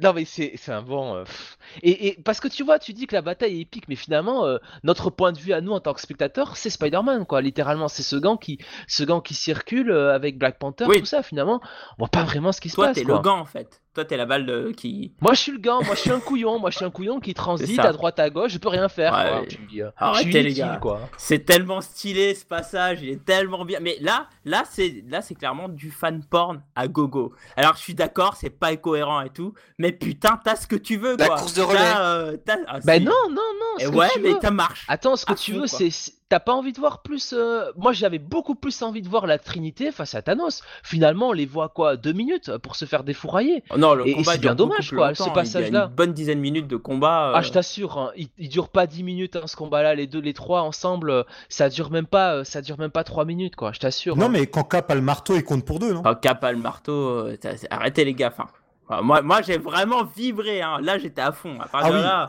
Et là, dans la salle, les gens ont, ah, ont émis des bruits, des sons, et je leur en voulais pas. J'étais pareil, quoi. Genre, yes, j'étais comme Thor, moi. Je le savais, oui. Et tu vois, euh, moi je dois bien avouer que, que quand il y a, euh, si tu veux, ce moment-là qui est peut-être le moment le plus sérieux du film où t'as euh, Cap qui, qui arrive avec Iron Man et t'as Thor qui est déjà là et puis il dit bon ben vous savez que c'est un piège, ben il dit ben, très bien, hein, c'est tout ce qu'on veut quoi finalement. Là tu vois des vrais des vrais Avengers, des vrais Vengeurs quoi. Ils sont à 3 sur Thanos. Bon ben c'est un peu la bataille que t'attends pendant euh, 25 films de l'univers Marvel et finalement ben c'est expédié quoi. Je trouve que c'est bien dommage quoi. Plutôt que de voir euh, Ouais, mais faut pas Spider-Man choquer qui le public virevolte. qui est là. Il y a un public qui est pas prêt. Il y a un public qui est pas prêt de voir peut-être Captain la gueule en biais par terre. Non, c'est pas possible. Ils sont pas prêts. Donc Bah, ils veulent. ça. euh, Là, là t'as- t'as- tu, tu joues à une justice. Et c'est ça là le truc, c'est ils volent à droite, ils volent à gauche, ils se relèvent tout le temps, ils ont pas mal, ils se font rien en fait. C'est du c'est c'est du remplissage. Il a raison et euh, Johan en parle. et Ça dure beaucoup plus longtemps qu'on ne le pense euh, cette séquence. Mais il se passe rien. Enfin de rien de concret. bah, c'est de la baston, quoi. C'est de la baston. Moi, moi j'ai, moi, j'ai eu plus peur à la fin d'Infinity War à chaque coup qu'il allait mettre. Chaque coup qu'il allait mettre, il, il allait casser des mâchoires. Là, il, il les envoie à gauche. Tu vois le mec, il vole à gauche. Après, Mhm. l'autre, il revient. Après, c'est Thanos qui vole. Et puis c'est, euh, voilà, c'est, c'est, tu joues un bon Street Fighter 2 et puis c'est, Ah, là, pareil. suis pas d'accord. C'est là, il y, a- avait amis, pas le. baston. il y a- les- les- moi, je les avais pas les enjeux. J'avais pas les enjeux. Je, moi, il y avait pas, euh, il y avait pas de mecs qui sont vraiment esquintés. C'est. Je trouve pas que, enfin, Thor pour un mec qui, qui, a quand même tout perdu à cause de Thanos, je trouve quand même que le, enfin, il, il passe un peu, enfin, passe pour un rigolo, mais euh, il passe, en tout cas, dans- au niveau du scénario, on passe à côté d'un truc, quoi, là- là-dessus, quoi. Euh, donc euh, bon, tant mieux, hein, ça donne le beau rôle à Cap un petit peu, mais je trouve que je trouve qu'ils ont pas assez, ils ont pas appuyé là-dessus. Il était temps qu'il ait le beau rôle aussi. hein. Il se fait tout le temps voler la vedette par Iron Man, alors que sur le terrain, c'est toujours Cap euh, le, le leader finalement. Totalement. Mais, mais quand même, quoi, tu vois, plutôt que d'avoir euh, cette espèce de, voilà, de, effectivement, euh, tout le monde, tous les héros face à, face à des gens qui servent à rien en face, euh, bah, reste plus longtemps sur, euh, sur ce conflit-là, ou, ou, re- ou re- repart là-dessus après, quand, quand tout le monde est là, quoi. Je trouve, je trouve que c'est dommage, quoi. Enfin, finalement, Thanos, c'est censé être quand même le grand méchant de l'univers Marvel, et finalement, bon, ben, ça, ça se limite à une lutte pour qui va avoir le gant ou qui va pas l'avoir, quoi. Donc c'est. Bon. Euh, On nous l'avait teasé en plus. Après, hein. ça, ça Et- semblait logique que ça tourne vers ça, mais euh, enfin bon, après c'est vraiment une histoire de comment on a apprécié le truc. Moi, je l'ai vraiment pris de pleine face et je l'ai adoré. Et après, il y a, d'autres méthodes où vous attendez à autre chose. Bon bah, il n'y a pas eu autre chose quoi. C'est pas forcément logique que Thanos disparaisse, surtout au moment où il dit qu'il il est en train de repenser à ce qu'il devrait faire. En disant, je vais faire disparaître tout le monde, enfin pas tout le monde, la moitié de, enfin il va faire ce qu'il voulait faire, disparaître la moitié de la vie dans l'univers, mais euh, faire oublier que c'est ça. arrivé. Et là, pour le MCU, ça aurait été parfait, parce que tu, tu te débarrasses de toutes les fins de contrat, et tu te retrouves dans un univers où il y a toujours Black Panther, Doctor Strange, mais euh, où Iron Man n'a jamais existé, ça ne choquerait personne. Et moi, je me suis dit, ils vont nous porter vers ça. Moi, j'ai là, bah, à ce moment-là, je me suis dit, mais quelle idée de génie. Là, je me suis dit, là, je relis un bon comics. Là, ils ont une idée de ouf, genre à la House of M, et tout le monde se réveillerait le matin en se disant, bah, Captain America n'a jamais existé. On est dans un monde où euh, on est sur une planète où on est 3 milliards et euh, les autres n'ont jamais existé. Et je me suis dit, là, il tient quelque chose. Là, là, il va se passer quelque chose de Ah, grand. mais là, les amis, on a quelque chose qui se passe. On a une personne qui a aimé Ultimatum qui nous fait sa fin de film. Ça peut pas aller, les gars. Non mais sans, sans déconner, il n'y en a aucun ici qui a, qui, qui a apprécié ce comics. C'est vraiment une grosse merde pour vous tous. Non, c'est horrible l'ultimatum. Mal écrit, mal dessiné. Ouais, le, le dessin m'avait pas forcément emmené, mais pff, C'est pas très bon, quoi. C'est pas très bon, ouais. Non, bah, j'ai pas trouvé ça ho- horrible visuellement, mais c'est. Ouais, je trouve ça très très nul à chier, pour vous dire. Ah ouais, vraiment. Ah ouais c'était couillu, c'était une bonne idée de le faire, mais ça a été très mal fait. Très mal exécuté. euh, en plus, ça détruit Ultimate X-Men. euh, Enfin, bon, bref. Pour ce qu'il en restait d'Ultimate X-Men? Euh, bah, désolé, Maxence. C'était c'était une petite pique. bon pourtant je les ai tous lus. J'ai j'ai beaucoup aimé Ultimate X-Men et ça m'a pas empêché de pas aimer, de pas aimer Ultimatum. Moi j'ai trouvé que pour une fois je lisais un comics qui me sortait d'ailleurs de ce de cet angélisme qu'il y a même maintenant dans certains comics quoi, qui me qui me Enfin, bah, là, je pense qu'on est sur vraiment une confrontation d'idées où tu as les personnes qui veulent avoir des comics dark et des comics qui aiment, des personnes qui aiment bien les, les comics solaires. Moi, vraiment, ce film, je veux une fin euh, bah, positive, quoi. Je veux pas que ça se finisse. Ah, euh, j'ai déjà eu à la fin de, Infinity War, très bien, j'ai beaucoup aimé, hein, je dis pas le contraire, mais j'attends que la fin de Endgame ait le le, le penchant inverse où les héros ont gagné. Tu peux pas dire, allez, on efface la moitié des gens et en plus on les fait oublier. Là, ils ont encore perdu. Et donc là, tu, enfin, je veux dire par là, tu ne boucles pas, enfin, tu ne, tu ne, le spectateur saurait qu'ils qu'ils ont perdu, mais eux en soi, ben ils- So- ouais, oui, une mais, forme de oui, mais ce que je veux dire hein. vis-à-vis de ce cycle-là, c'est pas une fin. C'est, tu ne boucles pas le cycle en faisant ça. C'est, c'est pas le but. Bon, après, ça, je je suis assez d'accord avec toi. S'il faut fermer le, tout le cycle, euh, voilà, euh, ok, on finit sur quand même la mort de Thanos, tout ça, les héros. Ça, je suis totalement d'accord avec toi. Mais enfin, ça justifie pas avant que on ait un peu de gaudri... enfin, beaucoup de gaudriole dans les voyages dans le temps, et euh, finalement, bah, que dans la bataille finale, euh, c'est un peu expédié, euh, vite fait, bien fait, quoi. Bon, c'est encore une fois, c'est censé être le climax de l'univers, quoi. Alors là, j'entends totalement ce que tu dis et je le comprends, mais là, là, je pense qu'on est vraiment sur des différentes subjectivités, on a des avis différents et euh, je le comprends. Enfin, je veux dire là, clairement. euh, moi j'apprécie écouter le tien en tout cas. T'as pas eu les choses. Mais, mais clairement, euh, que, que tu aies cet avis-là, je le comprends. Mais moi, euh, à partir de On the Left, tout ça, enfin vraiment les gars, moi j'étais en demi-molle tout le temps. euh, et là, je me suis tout pris dans la tronche. Là, mon cerveau, je l'ai débranché, j'ai fait, vas-y, baisez-moi. Et, et voilà, là, ils m'ont fait l'amour pendant, pendant une demi-heure. Là, j'étais bien, je peux vous le dire. Mais moi j'étais plus j'étais plus j'étais ouais, plus c'est prêt à ça. ça. T'avais encore une demi-molle avec la scène des Oh, ouais, filles, ouais, je l'avais encore. Ah. encore. Tu sais, vraiment, je me suis dit, allez-y, je, je prends tout, je m'en fous. euh, allez-y. euh, Alors, on vient de découvrir que Blackie est en fait le chef dans South Park, avec sa fameuse chanson Je vais te faire l'amour auprès Ah de la ouais. cheminée. 3,50 mes cookies, David. 3,50. bon, j'ai pas le- la même fin que chef dans ce Spark, hein. Oui. Ce podcast va beaucoup trop loin. c'est clair. Mais, mais moi, vraiment, oui, j'ai- j'ai franchement la fin, euh, je l'ai pris tel un fan qui attendait une grosse baston et j'ai tout accepté. Vraiment, là, euh, mon degré de de de, de, de, de- critique était au niveau zéro à partir de là. Je, le dis clairement, je, je me suis mis en mode fanboy et j'ai kiffé. Vraiment, pour moi, c'était un gros porno de fan et je l'ai pris tel quel. Alors c'est vrai qu'il y a plein de défauts, hein, encore la scène de fille, tout ça, mais dit, je l'ai vu deux fois pourtant, et les deux fois j'ai dit, allez-y, je prends, je kiffe. Mais vraiment, j'ai tout kiffé, quoi. Tout. Donc là, euh, on est sur un coup où effectivement c'est une affaire de subjectivité, euh, mais je, comprends. Mais moi aussi je l'attendais comme toi ça. Je, l'attendais de la même manière. Mais sauf qu'ils du coup ils m'ont tellement sorti avant qu'ils ont beau ça rattrapera pas tout le reste. Ça fera peut-être une belle capture d'écran pendant une semaine sur mon PC, mais c'est tout. Le reste, c'est fini. Ils, m'ont- ils ont tellement détruit, ils ont trempé euh, Thor dans, dans une fosse sceptique, ils ont pris Hulk, euh, ils ont pris Hulk, ils l'ont balancé dans la fosse à purin, et après on te dit, bah, on va te mettre ça, parce que t'es un fan, on va te mettre ça à la fin, on va tous te les mettre à l'écran, comme ça t'auras comme dans ton bouquin. Mais oui, moi j'attendais ça depuis 20 ans. Mais, euh, mais, mais non, mais à la fin non, parce que ça, ils t'ont, produit un autre shot avant. Moi après, je peux pas regarder ça, j'ai plus de crédibilité. et puis, et puis, le pauvre Hulk, euh, il a quand même le bras qui explose euh, à cause de, à cause des pierres, mais visiblement, euh, euh, je veux dire, on a oublié que le mec, euh, le mec, enfin, euh, Il se régénère. ben oui, quoi, c'est un peu, enfin, c'est un peu gênant. Il, il, il sert, en fait, je me rends compte qu'il ne sert à rien du film, quoi. C'est c'est quantique ta gueule. Ah si, ils, Ah ouais, ils non, font quand même la scène euh, iconique de, de Hulk qui porte le, Ah oui, le sol au-dessus, euh, qui est une grosse référence à la couverture Mm. euh, de Hulk, quoi. oui. Ça, ça j'ai Oui, bien aimé moi ça. Ça rappelle lui la couverture de Hulk et aussi de Secret- il y a un épisode de Secret Wars premier du nom, je sais plus c'est numéro 5 ou 6 je crois, où on voit Hulk qui porte vraiment euh, tout un amas de pierres avec euh, tous les Avengers autour de lui qui les protègent. Oui. Je- Ça me fait penser à une cover de Hulk. Oui, qui porte aussi, son oui, nom, oui. Oui, oui, Hulk, c'est- c'est euh, celle-là ça, Ouais, de, Elle a été pas mal reprise. de oui. Romita Junior là et puis de Bruce Jones là. C'était un super run ça. Ça je me rappelle, c'était un très très bon run. euh, J'ai encore les kiosques, c'était un très bon celui-là. Celle de Secret Wars dont je parle est encore plus ancienne en fait. Elle s'inspire de celle-là. Oui, oui, oui. Est-ce que ça rattrape sur Ultimatum que je dis ça? Bah, ça montre que tu as lu du comics avant les années 2000 et c'est On va dire que ça devient acceptable. T'as lu assez de comics pour faire le, le vieux con fan. euh, c'est plus comme avant. Moi, j'ai lu Georges Pérez, monsieur. Moi, j'ai lu, euh, j'ai lu les comics de, euh, j'allais dire Lariyama, n'importe quoi, de Bob Moi, Arras. euh. Ah, Je continue à lire G.I. Joe. Hein.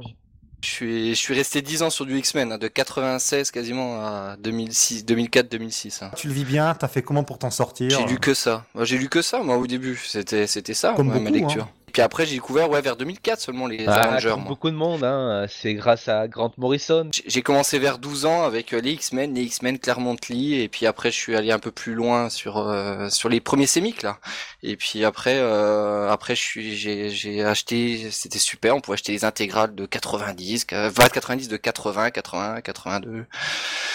Peux nous faire toutes les années si tu veux. hein, il y en a Non non mais oui je sais, mais je suis resté que là-dessus quoi. J'étais resté pendant longtemps que sur les X-Men. comme beaucoup. hein. Et après, seulement après, j'ai acheté ben, les kiosques et tout ça. Donc euh, du coup, là, j'étais en train de penser à cette couverture de Hulk avec le Hulk euh, écrit sur le sur son dos, là, le, le gros amas de pierre. Et c'était un super run. euh, et, euh, voilà, celui m'avait marqué. Je me souviens même, euh, je me rappelle pas toujours des auteurs, mais c'était Jones et puis c'était Romita Junior, je crois. Oui, c'est ça. Oui, oui. Bah, il est sorti, il est sorti chez Panini en deux Marvel Icons. ça. Et sinon, bah du coup, vu que là on, on est tous des bons des grands connaisseurs de, de comics, il y a un, un sujet qu'on n'a pas abordé, c'est les gemmes.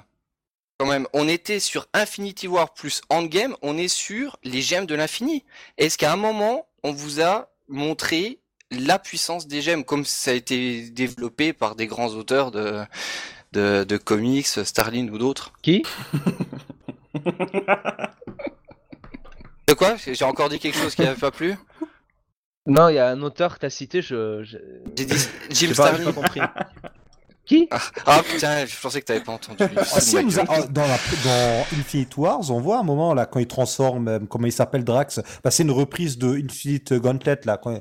Oui, oui, mais voilà, dans Infinity War, mais là, là, ça passe, on a l'impression qu'il collectionne des pierres précieuses. Il y avait tellement, et- moi, c'est ça que j'attendais au cinéma aussi, les gars. Je vous le dis honnêtement. Moi, j'attendais, euh, je sais pas, des, Dis-le honnêtement, confie-toi. Le, le monde doit savoir. Les Français ont le droit de savoir. Allez, assis-toi sur le divan. bah non, mais je- non, mais je sais pas, des images, on peut, se- on peut se projeter, on pouvait avoir euh, imaginé, je sais pas, Thor qui est capable de, pas Thor, euh, Thanos qui est capable de sortir des éruptions volcaniques, des boules de plasma, de revenir lui-même comme il le fait dans Infinity War, quelques minutes dans le temps, re- ressusciter des personnages. La pierre de l'âme, elle est aussi là pour ça, euh, contrôlée par l'esprit. On a fait tout un Avenger avec Loki qui tournait de ça, et là, on nous a teasé pendant 20 films, ces foutues pierres de l'Infinity, pour à la fin. On nous propose rien. C'est le pouvoir de Dieu, on l'aura jamais vu avec toutes les toutes les mécaniques qu'il y avait de contrôle de la réalité, de de contrôle de pouvoir. Moi, quand il retire la pierre de pouvoir et qu'il met euh, il met la pêche à à, à, Captain Brie là, et bah paf, je m'attendais à elle, soit disséquée la nana. Je veux dire, s'il utilise vraiment le pouvoir de, la pierre de pouvoir, c'est il doit la, la, pulvériser quoi. Et à aucun moment on a vraiment vu le pouvoir des pierres. À aucun moment vraiment du film. J'aimais bien dans Infinity War avec les bulles qui sortent du euh, du, du, canon de, de Star Lord. C'était mieux développé dans Infinity War que dans Endgame là-dessus. Pas photo. En fait, le problème, c'est que les pierres sont trop puissantes. Bah, celle du temps, on a vu comment elle fonctionne dans Doctor Strange. Celle de la réalité, pourquoi elle l'utilise jamais? Parce que tu peux tout faire. Rien qu'avec celle de la réalité, tu peux déjà tout faire. Il l'utilise dans Infinity Oui, mais vite fait. Et vite fait, et pas trop, parce que bah, tu, peux, tu peux tout faire. Tu vois quand même, c'est quand même, euh, c'est cheaté, quoi. C'était hyper cheaté. Tu, direct, tu vois que c'est trop fort, quoi. Mais tout est trop cheaté, en fait. Bah oui, oui, mais après, c'est le principe des pierres. Mais euh, euh, c'est là où je te dis, quand tu lis le gant de l'infini, tu vois des trucs, euh, bah là, tu vois vraiment, il faut avoir dans les concepts de Starling sous coque, quoi. Mais euh, ça au cinéma, ça, ça, c'est complexe, quoi. Là, je rejoins euh, Johan là-dessus. C'est vrai que ça, c'est difficile. Ça aurait été difficile à mettre à l'écran. Mais vous n'avez pas foi. Vous n'avez pas foi, monsieur, envers le public. Le public est prêt pour ça. Le public n'attend que ça. Le public est intelligent. Ne sous-estimez pas le public. le public, il était surtout prêt à vibrer un peu, à vibrer un peu plus quand même. C'est-à-dire que il y en a peut-être qui avaient peut-être 8 ans quand ils ont vu Iron Man. Maintenant, ils ont 18 ans. Ils étaient prêts à voir vraiment du, de, la vraie baston, des vrais, des, des, vrais impacts, des vrais enjeux. Là, ils étaient prêts. Et en fait, j'ai l'impression que Disney, de plus en plus, on désamorce tout parce que ah non, ils sont, on va trop les traumatiser si on fait ça comme ça à tel moment.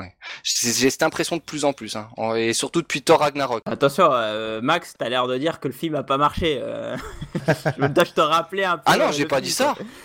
Euh, est-ce que j'ai dit que le film n'avait pas marché C'est un peu ce qui est pas dit ça, hein. quand même. Ah non non, je dis que le public est prêt maintenant à voir autre chose que ça, et je pense que je suis pas le seul. Hein. On est on est euh, maintenant on est une grosse communauté à avoir été déçu par ce film pour ça, pour ce manque d'enjeu, pour cette euh, ou, pour exemple ce côté que Disney maintenant il nous infantilise, il nous il cherche vraiment à pas nous traumatiser, à nous mettre dans un cocon, tout va bien se passer, t'inquiète pas. Moi je suis pas d'accord avec vous. Je pense que le public il est pas prêt à voir un Justice ah League. Ah ouais on est minoritaire. Hein. Bah regarde Justice League, qui était mal fait, hein. Mais euh, tu vois, je, te prends, prends, BVS par exemple. BVS, moi j'ai bien aimé BVS. Hein. Et, et, pour le coup, euh, ce, film que je trouve bon, eh ben, il a été défoncé. Et ça, ça montre que tu peux pas proposer ce genre de film au public. Du moins, pour en faire un truc qui dépasse Avatar, tu vois. Ouais, mais Marvel, avec tout ce qu'ils ont créé avant et, et sorti Infinity War, eux, ils pouvaient le faire. Eux, ils avaient l'occasion, justement. C'est un film que tout le monde serait allé voir, de toute façon, clairement. Euh, les gens seraient allés le voir mmh, quoi qu'il arrive. Là, ils, avaient l'occasion, franchement, ils avaient l'occasion de mettre un grand coup de pied dans la fourmilière et de dire bon allez, ok, vous vous attendez le climax, le gros film sérieux et tout, on vous le pond. Voilà, il est là, prenez-le. On vous fait l'Empire contre-attaque. Enfin, pas l'Empire contre-attaque, mais enfin, tu, tu vois ce que je veux dire. On vous fait un vrai film sérieux, quoi. Un vrai film avec des mecs qui se rendent compte qu'ils ont tout perdu et qui vont se battre. Euh, il y a le sentiment d'urgence et ils vont se battre euh, avec les dents pour récupérer ce qu'ils ont perdu et ils vont faire payer le mec quoi. Et à la fin, ok, il y aura euh, la scène où tout le monde sera heureux, mais, mais voilà, mais ce sera normal quoi. Le voyage sera fini. Ils avaient l'occasion de le faire, bah ils l'ont pas fait. Et moi, c'est ça qui me, qui me terrorise, parce que je me dis, s'ils le font pas maintenant, ils le feront jamais. Ah, bravo, Jonathan, j'applaudis je pense que tu as tout dit en fait. Tu as dit ils auraient pu faire leur Empire contre-attaque. Mais leur Empire contre-attaque, ils l'ont fait avec Infinity War. Totalement, je suis totalement d'accord. Et là, c'est le retour du Jedi. Un début qui est bien. ça. Et puis quand Boba Fett tombe dans l'anus géant dans le sol, bah, le film devient moins bien. bah là, il tombe dans le vortex. Voilà, c'était très drôle d'ailleurs, hein, Boba Fett, tout ça. Quoi déjà le nom là du, du monstre euh, dans, dans, le sol là où tombe Boba Fett? La plante là, l'espèce de grosse oui, plante. Oui, oui. Oh, c'est quoi son nom le... le ver de terre. Le sarlac. Le sarlac, j'allais dire le vorlac, tu vois, le sarlac. Et eh ben en fait, le, le puits temporel, le couloir des temps, du temps, là, le Jacouille la fripouille, le coup, oh, j'imagine Jacouille et puis euh, Godefroy qui sortent et qui rencontrent des Avengers. Enfin, quand ils ouvrent les couloirs du temps, ben, c'est le sarlac. Et, et, et, qui sont les Ewoks alors? Est-ce que Captain Marvel, ce serait pas les Ewoks? Les Ewoks, c'est les petits qui font le selfie, là. alors, s'il te plaît, quoi. Mais n'empêche, vous dites oui, le public, tout ça. Bah, on est, alors Maxence, malheureusement, nous, ceux qui demandons peut-être un peu plus de rigueur, un plus de sérieux, on est minoritaire, parce que le public, lui, il retourne en masse aux États-Unis voir le film quand on le ressort avec un petit texte au début et une petite scène à la fin. On a eu une ressortie aux États-Unis qu'on n'a pas eu en France, où ils ont rajouté une scène post-générique. Euh, si. Si, si, c'est sorti en France, mais pendant genre trois jours, effectivement. Oui, mais je l'ai pas vu, hein, franchement, je suis pas allé voir. et, je ne sais même pas de quoi parle cette scène qui a été rajoutée, en fait paraît que c'était une scène, euh, une scène après générique. Euh, Alors moi, moi on m'a dit que c'est une scène post-gène, mais après on m'a pas discuté, on m'a dit ça sert à rien, euh, n'y va pas. D'accord, bon Du bah. coup, j'ai fait bon bah, je suis pas allé. Alors, en tout cas, euh, il y a une scène post-gène qui est en fait des coups de marteau tout à la fin qui rappellent Iron Man. Je sais pas si vous l'aviez entendu ou pas du coup. Oui. Oui. Oui. Et j'ai pas pu les entendre parce que bah, à la fin, alors forcément c'est des séances qui durent très tard. hein. J'étais à la séance de je sais plus 22 heures quelque chose comme ça, ça a fini à pas d'heure. Et euh, le responsable du ciné est venu voir si tout le monde se barrait. Et pour être sûr qu'on se barre, il arrêtait pas de répéter euh, partez, le film est fini, il y a pas de scène, c'est la fin de la trilogie. Alors là je le regarde et je l'applaudis, je fais c'est bien, tu, tu sais ce que tu diffuses toi, la fin de la trilogie? Oui, oui, oui. C'est un bon signal, ça. c'est- Ça doit pas être le genre de film qu'il préfère, je pense. C'est un stagiaire. Non, non, ça avait l'air d'être le patron du ciné, parce que c'était euh, un vieux mec que j'avais jamais vu dans le ciné. Il, il- il aime fidéliser sa clientèle en tout cas, il est bon. Ah oui, il est bon, oui. Alors par contre, j'ai une- question parce que je trouve qu'on est vraiment dans une confrontation où Marty et moi en fait, on, on- on voyait en fait un, un film plutôt positif et j'ai l'impression que vous, vous étiez plutôt sur un film plutôt euh, réaliste, réaliste, froid, euh, dark. Non, non, non. Non, moi je cherche pas du dark. Non mais c'est par rapport à l'enjeu du truc aussi. C'est censé être euh, le mec euh, invulnérable, le mec qui veut faire pulvériser l'univers ou en tout cas ou en tout cas les héros. Il me semble quand même qu'il faut un, minimum d'urgence, un minimum de sérieux là-dedans quoi. Enfin, c'est- pas le moment de la blague quoi. Faut être tout à fait honnête quoi. Je veux dire. euh, bon, il me semble quand même que, par exemple, un mec comme Cap, tu vois, je, je le vois mal, si tu veux, je le vois mal plaisanter, quoi, dans ces, dans ces, dans ces trucs-là, quand il sait ce qu'il y a derrière, quoi. Bon, euh, moi c'est ça, moi c'est juste ça. C'est la logique par rapport aussi à ce que t'as fait avant, quoi. Ouais, mais enfin Cap, il fait des blagues aussi dans Cap 2, dans Iron Man, euh, dans Civil War, il fait des blagouilles. euh, faut dire, Ouais, mais là, t'as, là, t'as quand même le snap, là, t'as quand même le snap, quoi, tu vois, t'as, t'as quand même perdu, t'as quand même eu le plus grand échec de leur vie, quoi. Donc au- bout d'un moment, c'est quand même pas trop demandé, si tu veux. Oh, mais ça fait 5 ans, c'est bon, il s'en est remis, oh là là. Oui, c'est vrai, c'est vrai, c'est vrai. Là, ils ont construit un monument aux morts en plus, donc euh, bon. oui. Et il a fait la guerre, lui, monsieur. T'as fait la guerre, toi? Non, tu sais pas ce que c'est, hein. Euh, euh, je te signale qu'il a pas fait, hein. Euh, il a, il s'est vite retrouvé dans son bloc de gaz. Ah, mais il a hein. fait la Euh, guerre. Ah, il l'a faire fait quand même, cap, hein. il, s- il se passe de 3... Ah non, il est transformé en 41, Oh, en oh, 44 ça ou va. 45. Est-ce que Escaedra c'était la guerre, monsieur? Escaedra c'était la guerre Non. Ah bah oui, ah bah oui, il a, il a combattu des nazis, monsieur. c'est force spéciale, monsieur. Les forces spéciales, tu vois.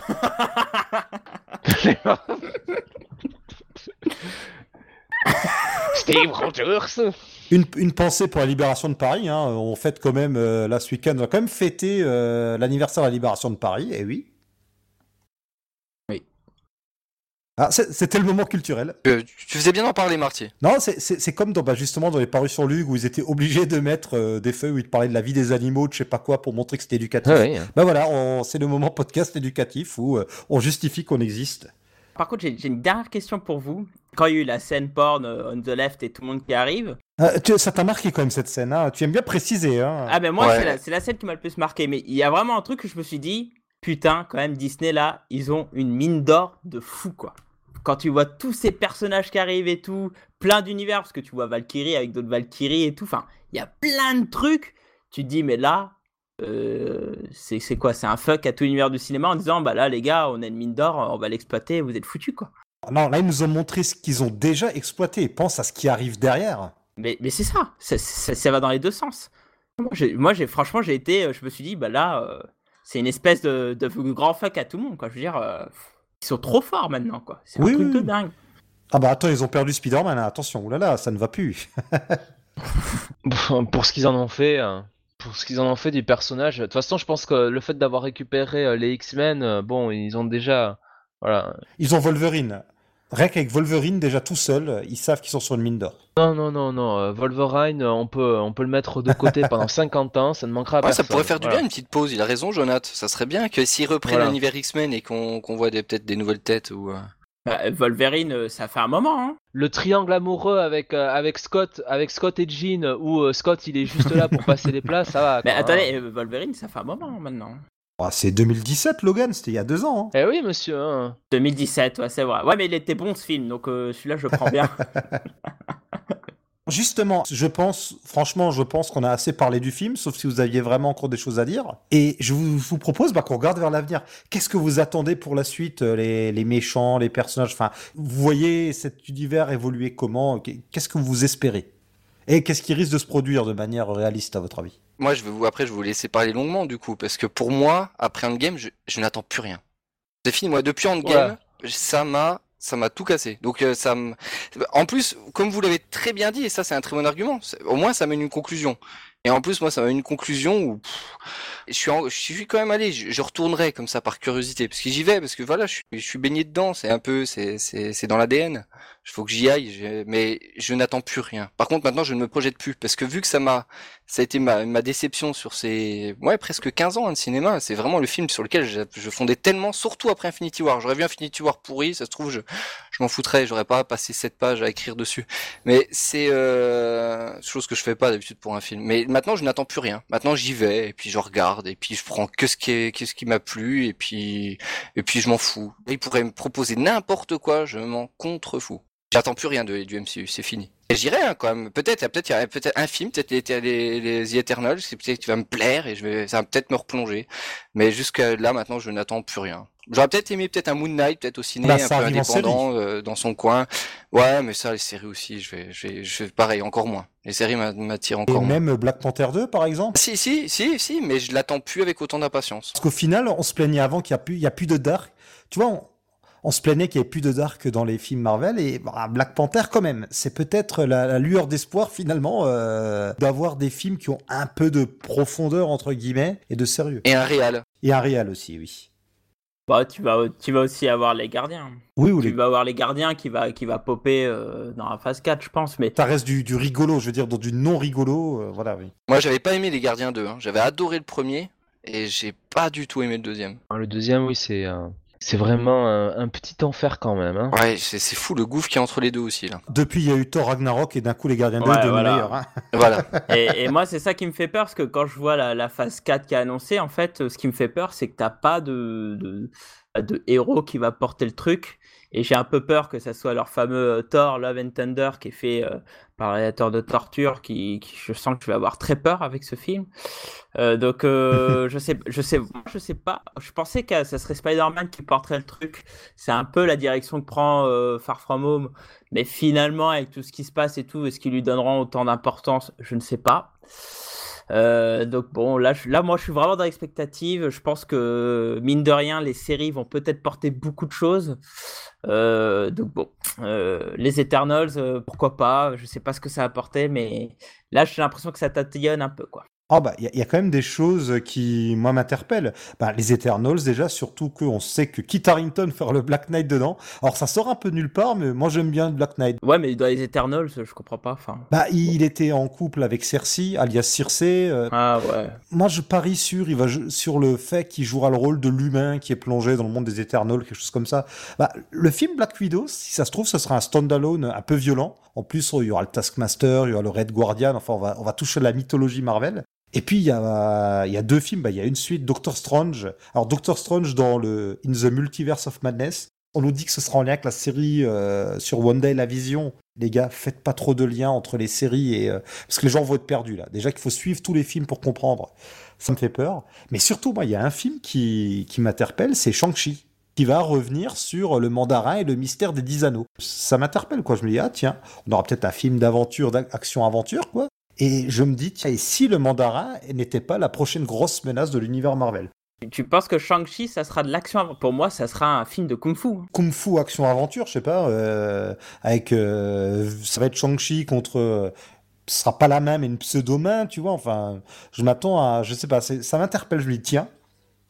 Ah, le troisième mandarin. Non, le deuxième mandarin. Enfin, le vrai. Ouais, parce que dans le premier Iron ah Man, il faisait sous-entendre que le terroriste qui, qui tripotait ses bagues, ça pouvait être une allusion. Bah, c'était une allusion. Bah, en fait, c'était, c'était un sous-fif. Une allusion. Après, on en a fait un, un, un sketch. Il y, a, il y a eu Iron Man 3, qui a été le sketch, et puis maintenant, on va encore en refaire un. Bah, bah, il y a un court métrage où euh, le mandarin d'Iron Man 3 se fait enlever par le vrai mandarin. Donc on savait que le vrai mandarin existait. Bah, moi j'aimerais bien bah, que le mandarin devienne un espèce de grand criminel international qui, je sais pas, fédérerait autour de lui les maîtres du mal, qu'on ait enfin plus euh, les Avengers qui se combattent entre eux. parce que bah on a tout. le- C'est comme dans les comics quoi. Au bout d'un moment, les vilains ne servent plus à rien. Les maîtres du mal, ce serait une bonne idée, ça. Au final, Civil War, c'est les Avengers les uns contre les autres. Dans Winter Soldier, c'est Captain America poursuivi par le Shield.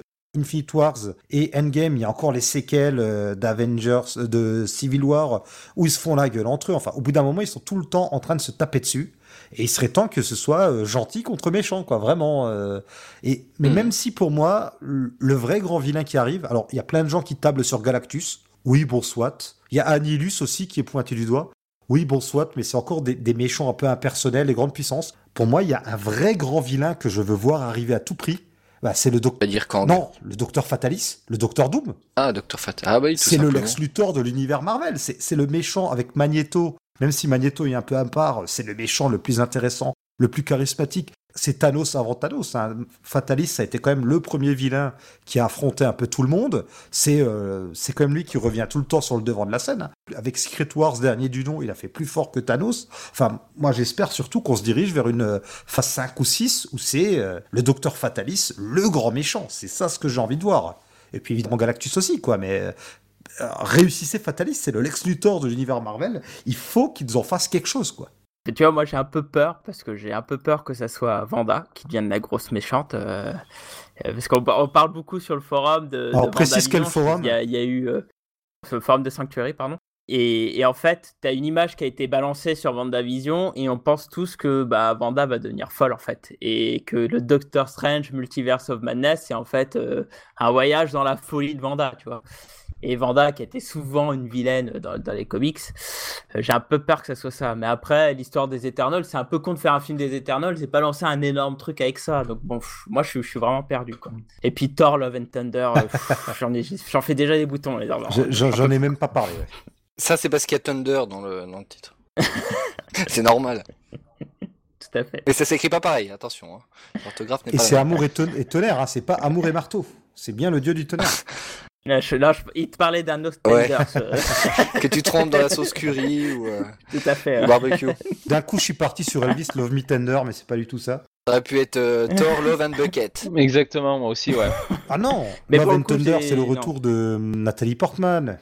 Ouais. Ouais, c'est- là-dessus, il m'a convaincu, Marty. C'est- Bah, elle était là euh, dans. Je suis désolé, dans. Dans euh, Endgame, ouais. Dans Endgame, on l'a vu, hein. D'ailleurs, dans des scènes où on savait pas si elle les avait tournées ou si c'était des chutes de Thor 2 qu'ils avaient jamais utilisées. Ouais. Ah non, mais il paraît que c'est des chutes de Thor 2. Bah, je crois pas. Surtout qu'à ce moment-là, on savait pas que Nathalie Portman avait euh, réussi à renouveler son amour pour Marvel Studios.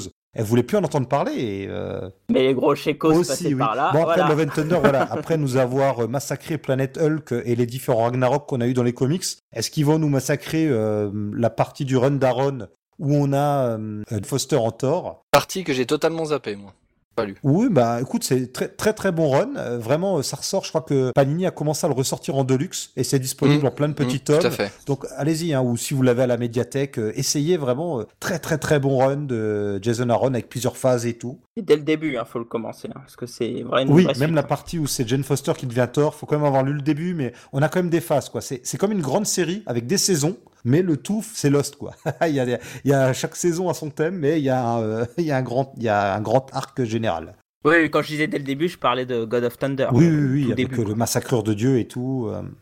C'est ça. Ouais, mais qui lance énormément de choses, dont Jane, justement. Bah, au final, parmi tous les absents, les, les grands absents de comment ça s'appelle maintenant de Endgame, bah à part les persos morts, euh, la seule grande absence c'est une Asgard, hein, une Asgardienne, c'est Sif qui est portée disparue. Ah oui, tout à fait. Bien joué. Ah oui, c'est vrai, ça. Jamie Alexander qui pourrait revenir un jour parce que le perso est pas mort. Et en fait, elle devait apparaître dans Ragnarok, mais comme elle tourne des- une série de télé en Australie, je crois, elle a pas pu se libérer ou quelque chose comme ça. C'est pas impossible que soit dans Love and Thunder, soit plutôt dans un film suivant, on est pourquoi pas Sif et Beta Ray Bill. Ça, c'est quelque chose que, que j'attends aussi. Bah, de toute façon, euh, Sif, à un moment, est fortement euh, su- enfin, euh, est supposée être la, la fameuse Thor, donc ça ce serait le bon moment pour la faire attendre, enfin, apparaître. Bon, dans on verra. On verra. J'aimais beaucoup Sif. Oui, moi aussi.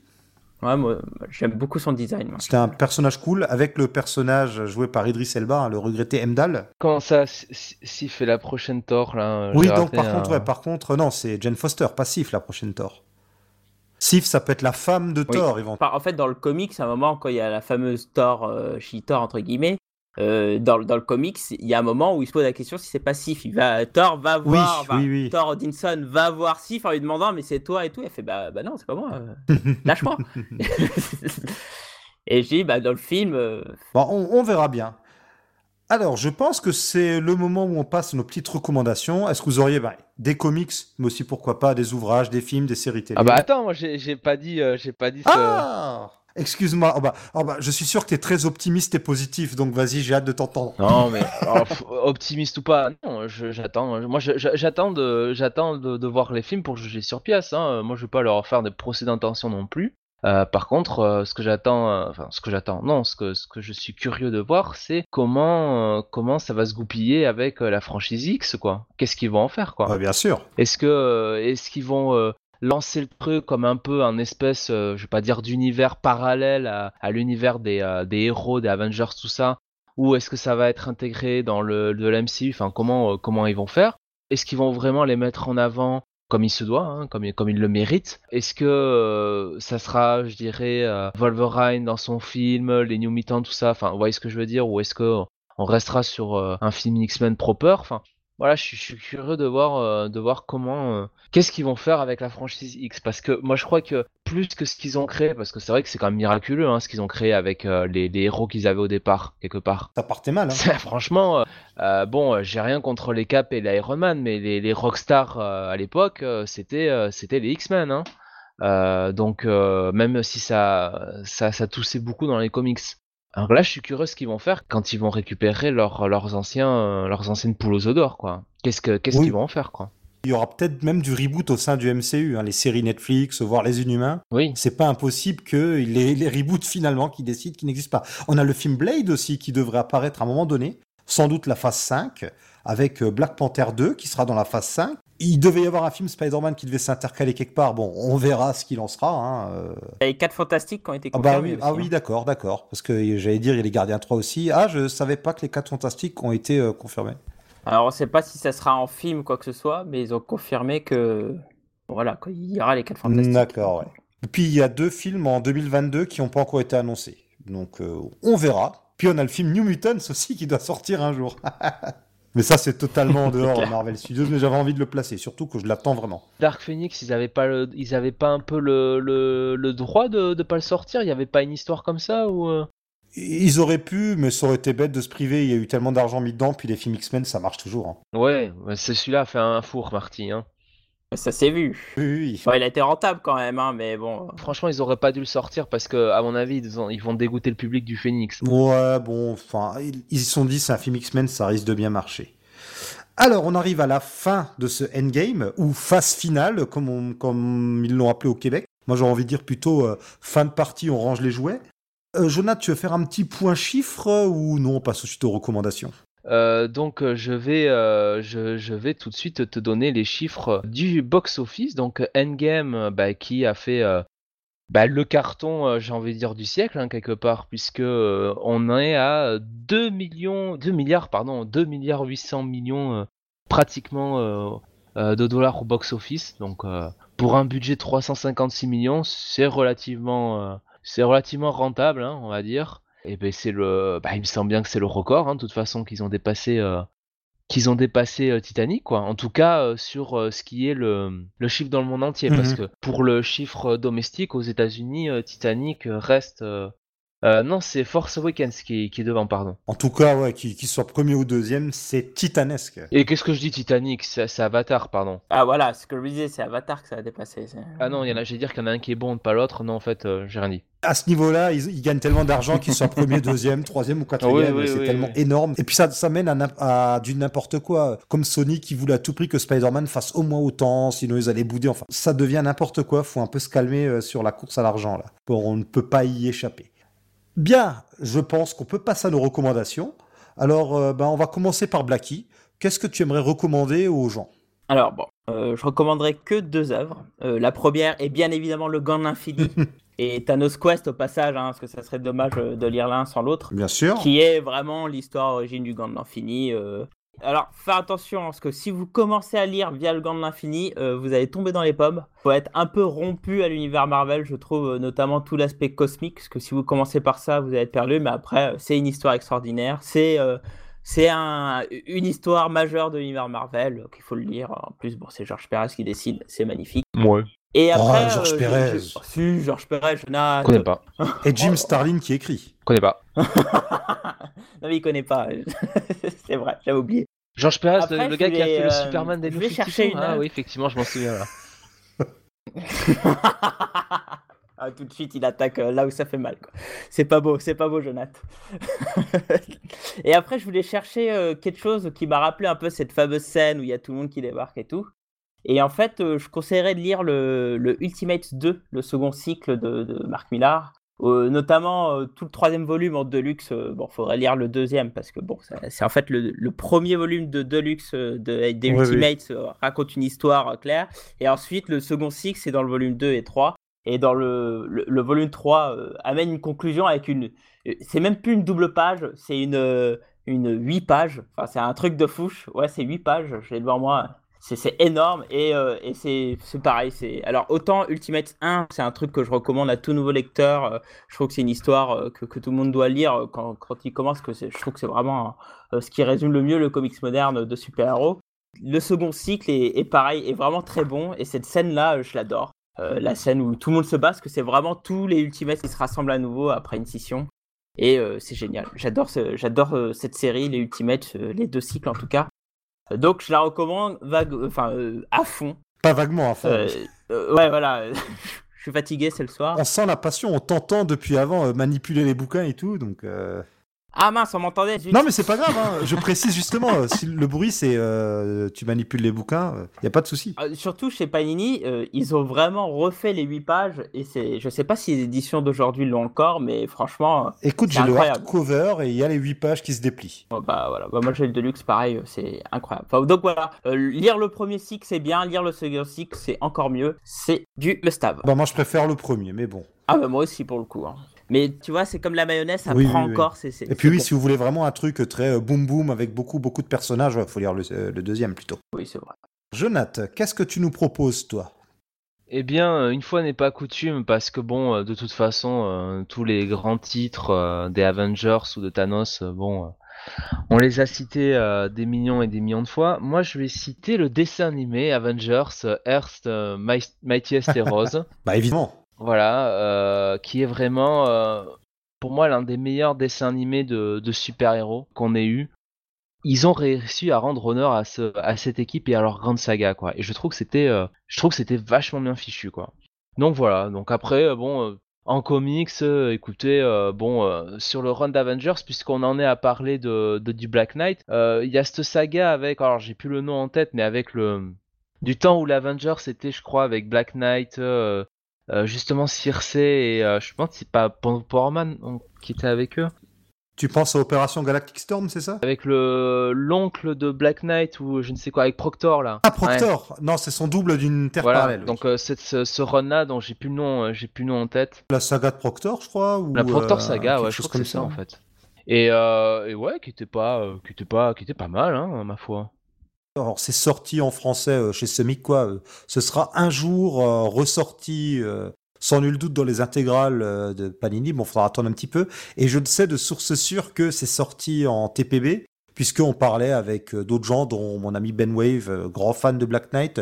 On parlait du personnage sur Facebook, donc je sais que au moins en VO, tout ça, c'est disponible. Bien, merci. Alors, à toi, Maxence, qu'est-ce que tu recommandes? Alors, euh, Johan a déjà parlé de Infini Gauntlet. Pendant qu'on a discuté tous ensemble, j'avais parlé de Marvel La Fin, qui était par- paru chez Marvel Mega, je crois, hors Oui. série. Il y a le 20 et le 21, c'est en deux parties. Vous pouvez les trouver sur Internet, je pense, sur eBay. Euh, Quoique, ils ont pris une valeur pas possible depuis Endgame. Donc euh, ça, ça a été vraiment des, des bonnes lectures autour de bah, du, du film, hein, parce qu'on était autour, autour de ce sujet-là. Et puis pour ce qui est de l'univers de Thanos, moi c'est un truc que je, je- ça, me, ça me tient à cœur d'en parler, c'est parce que j'avais totalement aussi déconnecté de Marvel pendant un moment. vers 2017 là avec les Marvel Universe, je crois de mémoire parce que j'achète qu'en kiosque quasiment et euh, j'avais trouvé un super run de Thanos là puis de qui a été poursuivi après dans les euh, dans les Marvel Legacy là qui était euh, très très bon Cates avec en plus tout à fait Ah, ouais. tu Avec le Ghost C'était Marocco. Avec le Ghost Rider euh, Galactique là qui était très très bon derrière Euh, j'ai passé Cosmic. vraiment euh, Cosmic Galactique euh, Cosmic Ghost Rider qui était très très bon aussi. Et ça ça m'a à fond replongé dans euh, dans vraiment dans racheter du Marvel. Donc euh, je tiens à le conseiller. Ça a vraiment été une de mes lectures préférées de 2017 et 2018 c'est vraiment là Thanos il a été remis euh, sur le devant de la scène. Et moi qui suis amoureux de ce personnage ça m'a vraiment euh, fait kiffer. Donc si vous écoutez allez vous ruer dessus. En plus, souvent il y a des gens qui revendent ça d'occasion. Vous allez vous lire pour pas cher. Tu m'as pris ma recommandation. Je m'étais dit, je vais recommander euh, du bon Thanos, mais bon, comme je m'en doutais, quelqu'un me l'a pris. Bon, euh, je vais pas faire dans l'original. euh, si vous voulez du Avengers avec une construction sur le long terme, du Thanos, de la destruction, des mondes parallèles, du voyage dans le temps. Bah, les Avengers de Hickman, tout simplement. C'est récent, c'est en train de ressortir en deluxe chez Panini. Bon, alors, euh, ils ont déjà ressorti Infinity, maintenant ils vont sortir le début du run. euh, falloir s'y retrouver un petit peu, mais voilà. C'est pas très original, mais euh, ça reste, je pense, abordable pour des lecteurs débutants. C'est pas très original, les Avengers de Hickman. De recommander ça. Ah, pff, ok. Ah non, non, c'est très original, justement. C'est pour ça que je les Le recommande. mec mais, qui euh, joue je sur les mots là, oh. D'ailleurs, le, le- dans le run de Hickman, il y a dans le tout début, dans ces New Avengers, et c'est un peu ma base euh, pour expliquer les bases temporelles, tu as toute l'explication de comment il crée une base temporelle, enfin une ligne temporelle Oui. dans Marvel, et je trouve que c'est hyper bien expliqué. Si vous aimez le scientifique blabla, ben, Mad Impact, quoi. Oui, totalement, ouais. Tiens, ben, comme euh, on parlait de, du, de lire du bon Hulk, bah, allez lire le Hulk, euh, Immortal Hulk actuel. Bon, ça n'a absolument rien à voir avec euh, Avengers euh, Endgame, mais voilà, je voulais vous conseiller du bon Hulk, du Hulk bien écrit. Tout comme je peux vous dire, si vous voulez du Thor bien écrit, allez lire le Thor de Jason Aaron. Mais Oui. bon, j'enfonce un petit peu trop des portes ouvertes, j'ai l'impression. Donc, comme si vous voulez lire du bon X-Men, allez lire le X-Men d'Hickman. Alors, ça- C'est un autre débat, ça. On garde ça pour un prochain épisode de Comics Office, le podcast. D'ailleurs, dans les Avengers de Hickman, on a Captain America qui va de d'époque en époque durant euh, un arc. Donc voilà, il y a, y a vraiment pas mal de choses qui trouvent résonance très indirectement euh, dans Endgame. Même si c'est pas les mêmes enjeux ou les mêmes façons, il y a peut-être quand même des idées qu'on y retrouve. Enfin, on peut pas dire non plus qu'ils aient jamais lu de comics. Même s'ils reprennent pas d'histoire directement, on retrouve un peu euh, des, des schémas narratifs, des idées globales, quoi. Je pense qu'on est arrivé au bout. Alors, Blacky, où peut-on te retrouver? Oula. Et qu'est-ce que tu fais comme podcast? Enfin, présente-toi un petit peu plus en détail. Donc, euh, bah, moi, je suis le rédac chef partie comics de Sanctuary.fr. Donc, c'est moi qui dirige toute la base de données. Euh, si vous voulez gérer votre collection dessus, euh, c'est moi. et vous me faites beaucoup de me contacter quand il manque des choses. Pourtant, on a une énorme base de données. Donc, vous pouvez me retrouver aussi sur le forum de Sanctuary.fr. Et puis, alors, après, j'ai aussi un podcast qui est les GG Comics, où on va reprendre courant septembre. Et euh, à mes heures perdues, j'ai aussi une chaîne euh, Facebook euh, qui s'appelle KF Comics où je parle de comics. Et il faudrait que je tourne ma vidéo, mais comme je dois préparer un mariage également, j'ai pas trop le temps. Mais, mais bon, voilà, plein de choses. GG Comics, Sanctuary.fr principalement, et KF Comics à, mes temps perdus, si vous voulez me retrouver. Et puis, euh, quand même, un petit mot, hein, on a été long, mais plus c'est long, plus c'est bon. Mais je vous remercie pour ce podcast. euh, J'ai beaucoup apprécié ce moment. Et, euh, et Marty euh, continue pour ses introductions mémorables. J'adore ça. Promis, je, j'en referai rien que pour toi quand tu reviendras. On est très content de t'avoir eu. hein. On avait, alors, tu m'avais invité euh, il y a presque un an pour faire un podcast sur la Comic Con sur euh, ton site. exact. Comic Con où on te retrouvera, on me retrouvera, on retrouvera Maxence Tout à aussi. fait. Oui. On sera euh, tous les trois, euh, voilà. Et, euh, Et là, les bah, trois jours. toi, tu seras là-bas les trois jours, moi un ou deux, je sais pas encore. Et toi, Blacky, tu y seras? Deux, trois jours. Les trois jours, oui, ça m'étonne pas, ouais. Et je sais pas toi, Blacky, mais je pense que, enfin, je vais aller euh, normalement au Paris Manga aussi, le Paris Manga Sci-Fi, hein. parce que c'est pas que du manga, c'est de la sci-fi. Alors tiens, on rappelle les dates. Hein, euh, le Comic Con, c'est les 25, 26 et 27 octobre. Et le Paris Manga, je crois que c'est le week-end du 6 octobre, si je dis pas de bêtises. Ouais, c'est ça, il me semble. C'est une semaine, oui, c'est ça, c'est c'est ça. Et donc, Maxence, où est-ce que toi, on peut te retrouver? Comme tout le monde sur un réseau social qui s'appelle Facebook. On te retrouve sur beaucoup, beaucoup de groupes de discussion aussi. Oui, tout à fait. Voilà, je suis, je suis, je suis assez actif sur les fans de comics, sur euh, la, la page de, de Michel Notre Dragnir, ami Michel. que j'embrasse très très fort. Fais gaffe, hein, tu peux te perdre, tu peux t'emmêler dans sa barbe hein, si tu l'embrasses trop fort. Je l'ai rencontré au, au Paris Comic Con et ça a été vraiment une rencontre extraordinaire. Il se rase régulièrement. hein. Des fois, il est caché. hein. Et puis voilà, donc moi, ma page est privée comme beaucoup, mais mon article, si certains sont intéressés, vous tapez Maxence Van der Stichelen, peut-être que Marty mettra un lien, peut-être. Si vous voulez venir réagir, vous êtes les bienvenus sur ma page Facebook. Euh, je pense que Marty, tu mettras un lien ou quelque Non, chose. je vais juste te demander de répéter encore plus vite ton nom, histoire d'être sûr que les gens Ouais. ne comprennent pas. En plus, si je le dis en flamand ou en wallon, c'est pas pareil. L'article est en français, hein, il n'est pas en flamand. hein. Et je fais encore partie, je crois, des trois qui restent en France sur YouTube, qui a son nom et prénom et qui n'a pas de pseudo. Ah, mais c'est bien. Donc euh, vous pouvez me croiser aussi facilement sur YouTube sur des commentaires si vous voyez Maxence en dessous. Et je fais de la pub pour euh, quelqu'un que j'apprécie plus que tout, qui est euh, le rebeu des bois aussi, que je- j'encourage euh, ceux qui entendront ce podcast à aller jeter un coup d'œil sur sa chaîne parce qu'il fait un travail tip top et je Un voulais- petit jeune qui débute, ouais. Le rebeu qui aurait, qui avait été convié à venir ce soir, bon, il n'a pas pu, c'est pas grave, on le retrouvera très bientôt ici, et puis oui, euh, allez toujours voir sa chaîne, hein, euh, et que on croisera sans doute de nouveau au Comic Con. C'est vrai, ce sera vraiment le, le rendez-vous euh, des stars. hein. Et en plus, c'est vraiment un super gars. hein. Au passage, c'est vraiment un Oui, amour. oui, oui. Lui et Cédric, le, le commis des comics, sont vraiment deux personnes extraordinaires. Alors, le rebeu, il est juste un peu difficile à choper quand on est en festival, mais bon, c'est un peu le loup blanc. Tout le monde en parle, certains l'ont aperçu, mais personne n'a réussi à l'attraper. Et toi, Jonathan, où est-ce qu'on peut te retrouver? Nulle part, et c'est très bien comme ça. hein. On va te laisser dans ton coin, on va te laisser euh, dans ton sud-ouest, là, euh, reste bien là en bas. Non, mais euh, sur, sur Comics Office, voilà, au bureau. Ah bah voilà, au bureau. Donc sur ce, ben je, on se quitte. Je, je n'ai pas prévu d'outro malheureusement. Je sais que vous auriez aimé, mais bon, c'est comme ça. On va se quitter euh, après cette longue discussion. On a quand même parlé plus de deux heures. Quand ça faisait 1h10, je me disais oh bah tiens, on a fait le tour, on va s'arrêter. Bah non. Non, non, non, non, non. Mais bon, ça a été passionnant, palpitant. On en avait gros. On en avait gros, oui. Ça a duré aussi longtemps, si ce n'est plus, qu'un film Marvel standard, même plus qu'un film Marvel standard. Donc, euh, plutôt que de regarder un nanar, vous nous avez peut-être écouté, et c'est tant mieux. Donc, euh, au revoir tout le monde et à très bientôt. Lisez plein de comics, euh, regardez plein de films et de séries comics si c'est ce qui vous fait triper et euh, on vous embrasse. Salut à tous. Bonne soirée à tous. Ciao, ciao.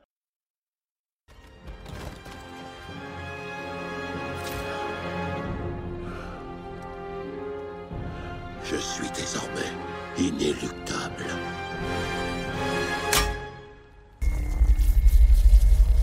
Et moi, je suis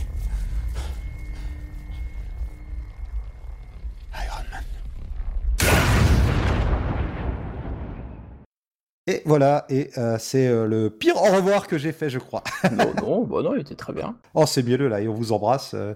Bah, bah t'as droit d'être mielleux de temps en temps après euh, deux heures de caresses euh, comme ça. C'est l'émotion. Exactement.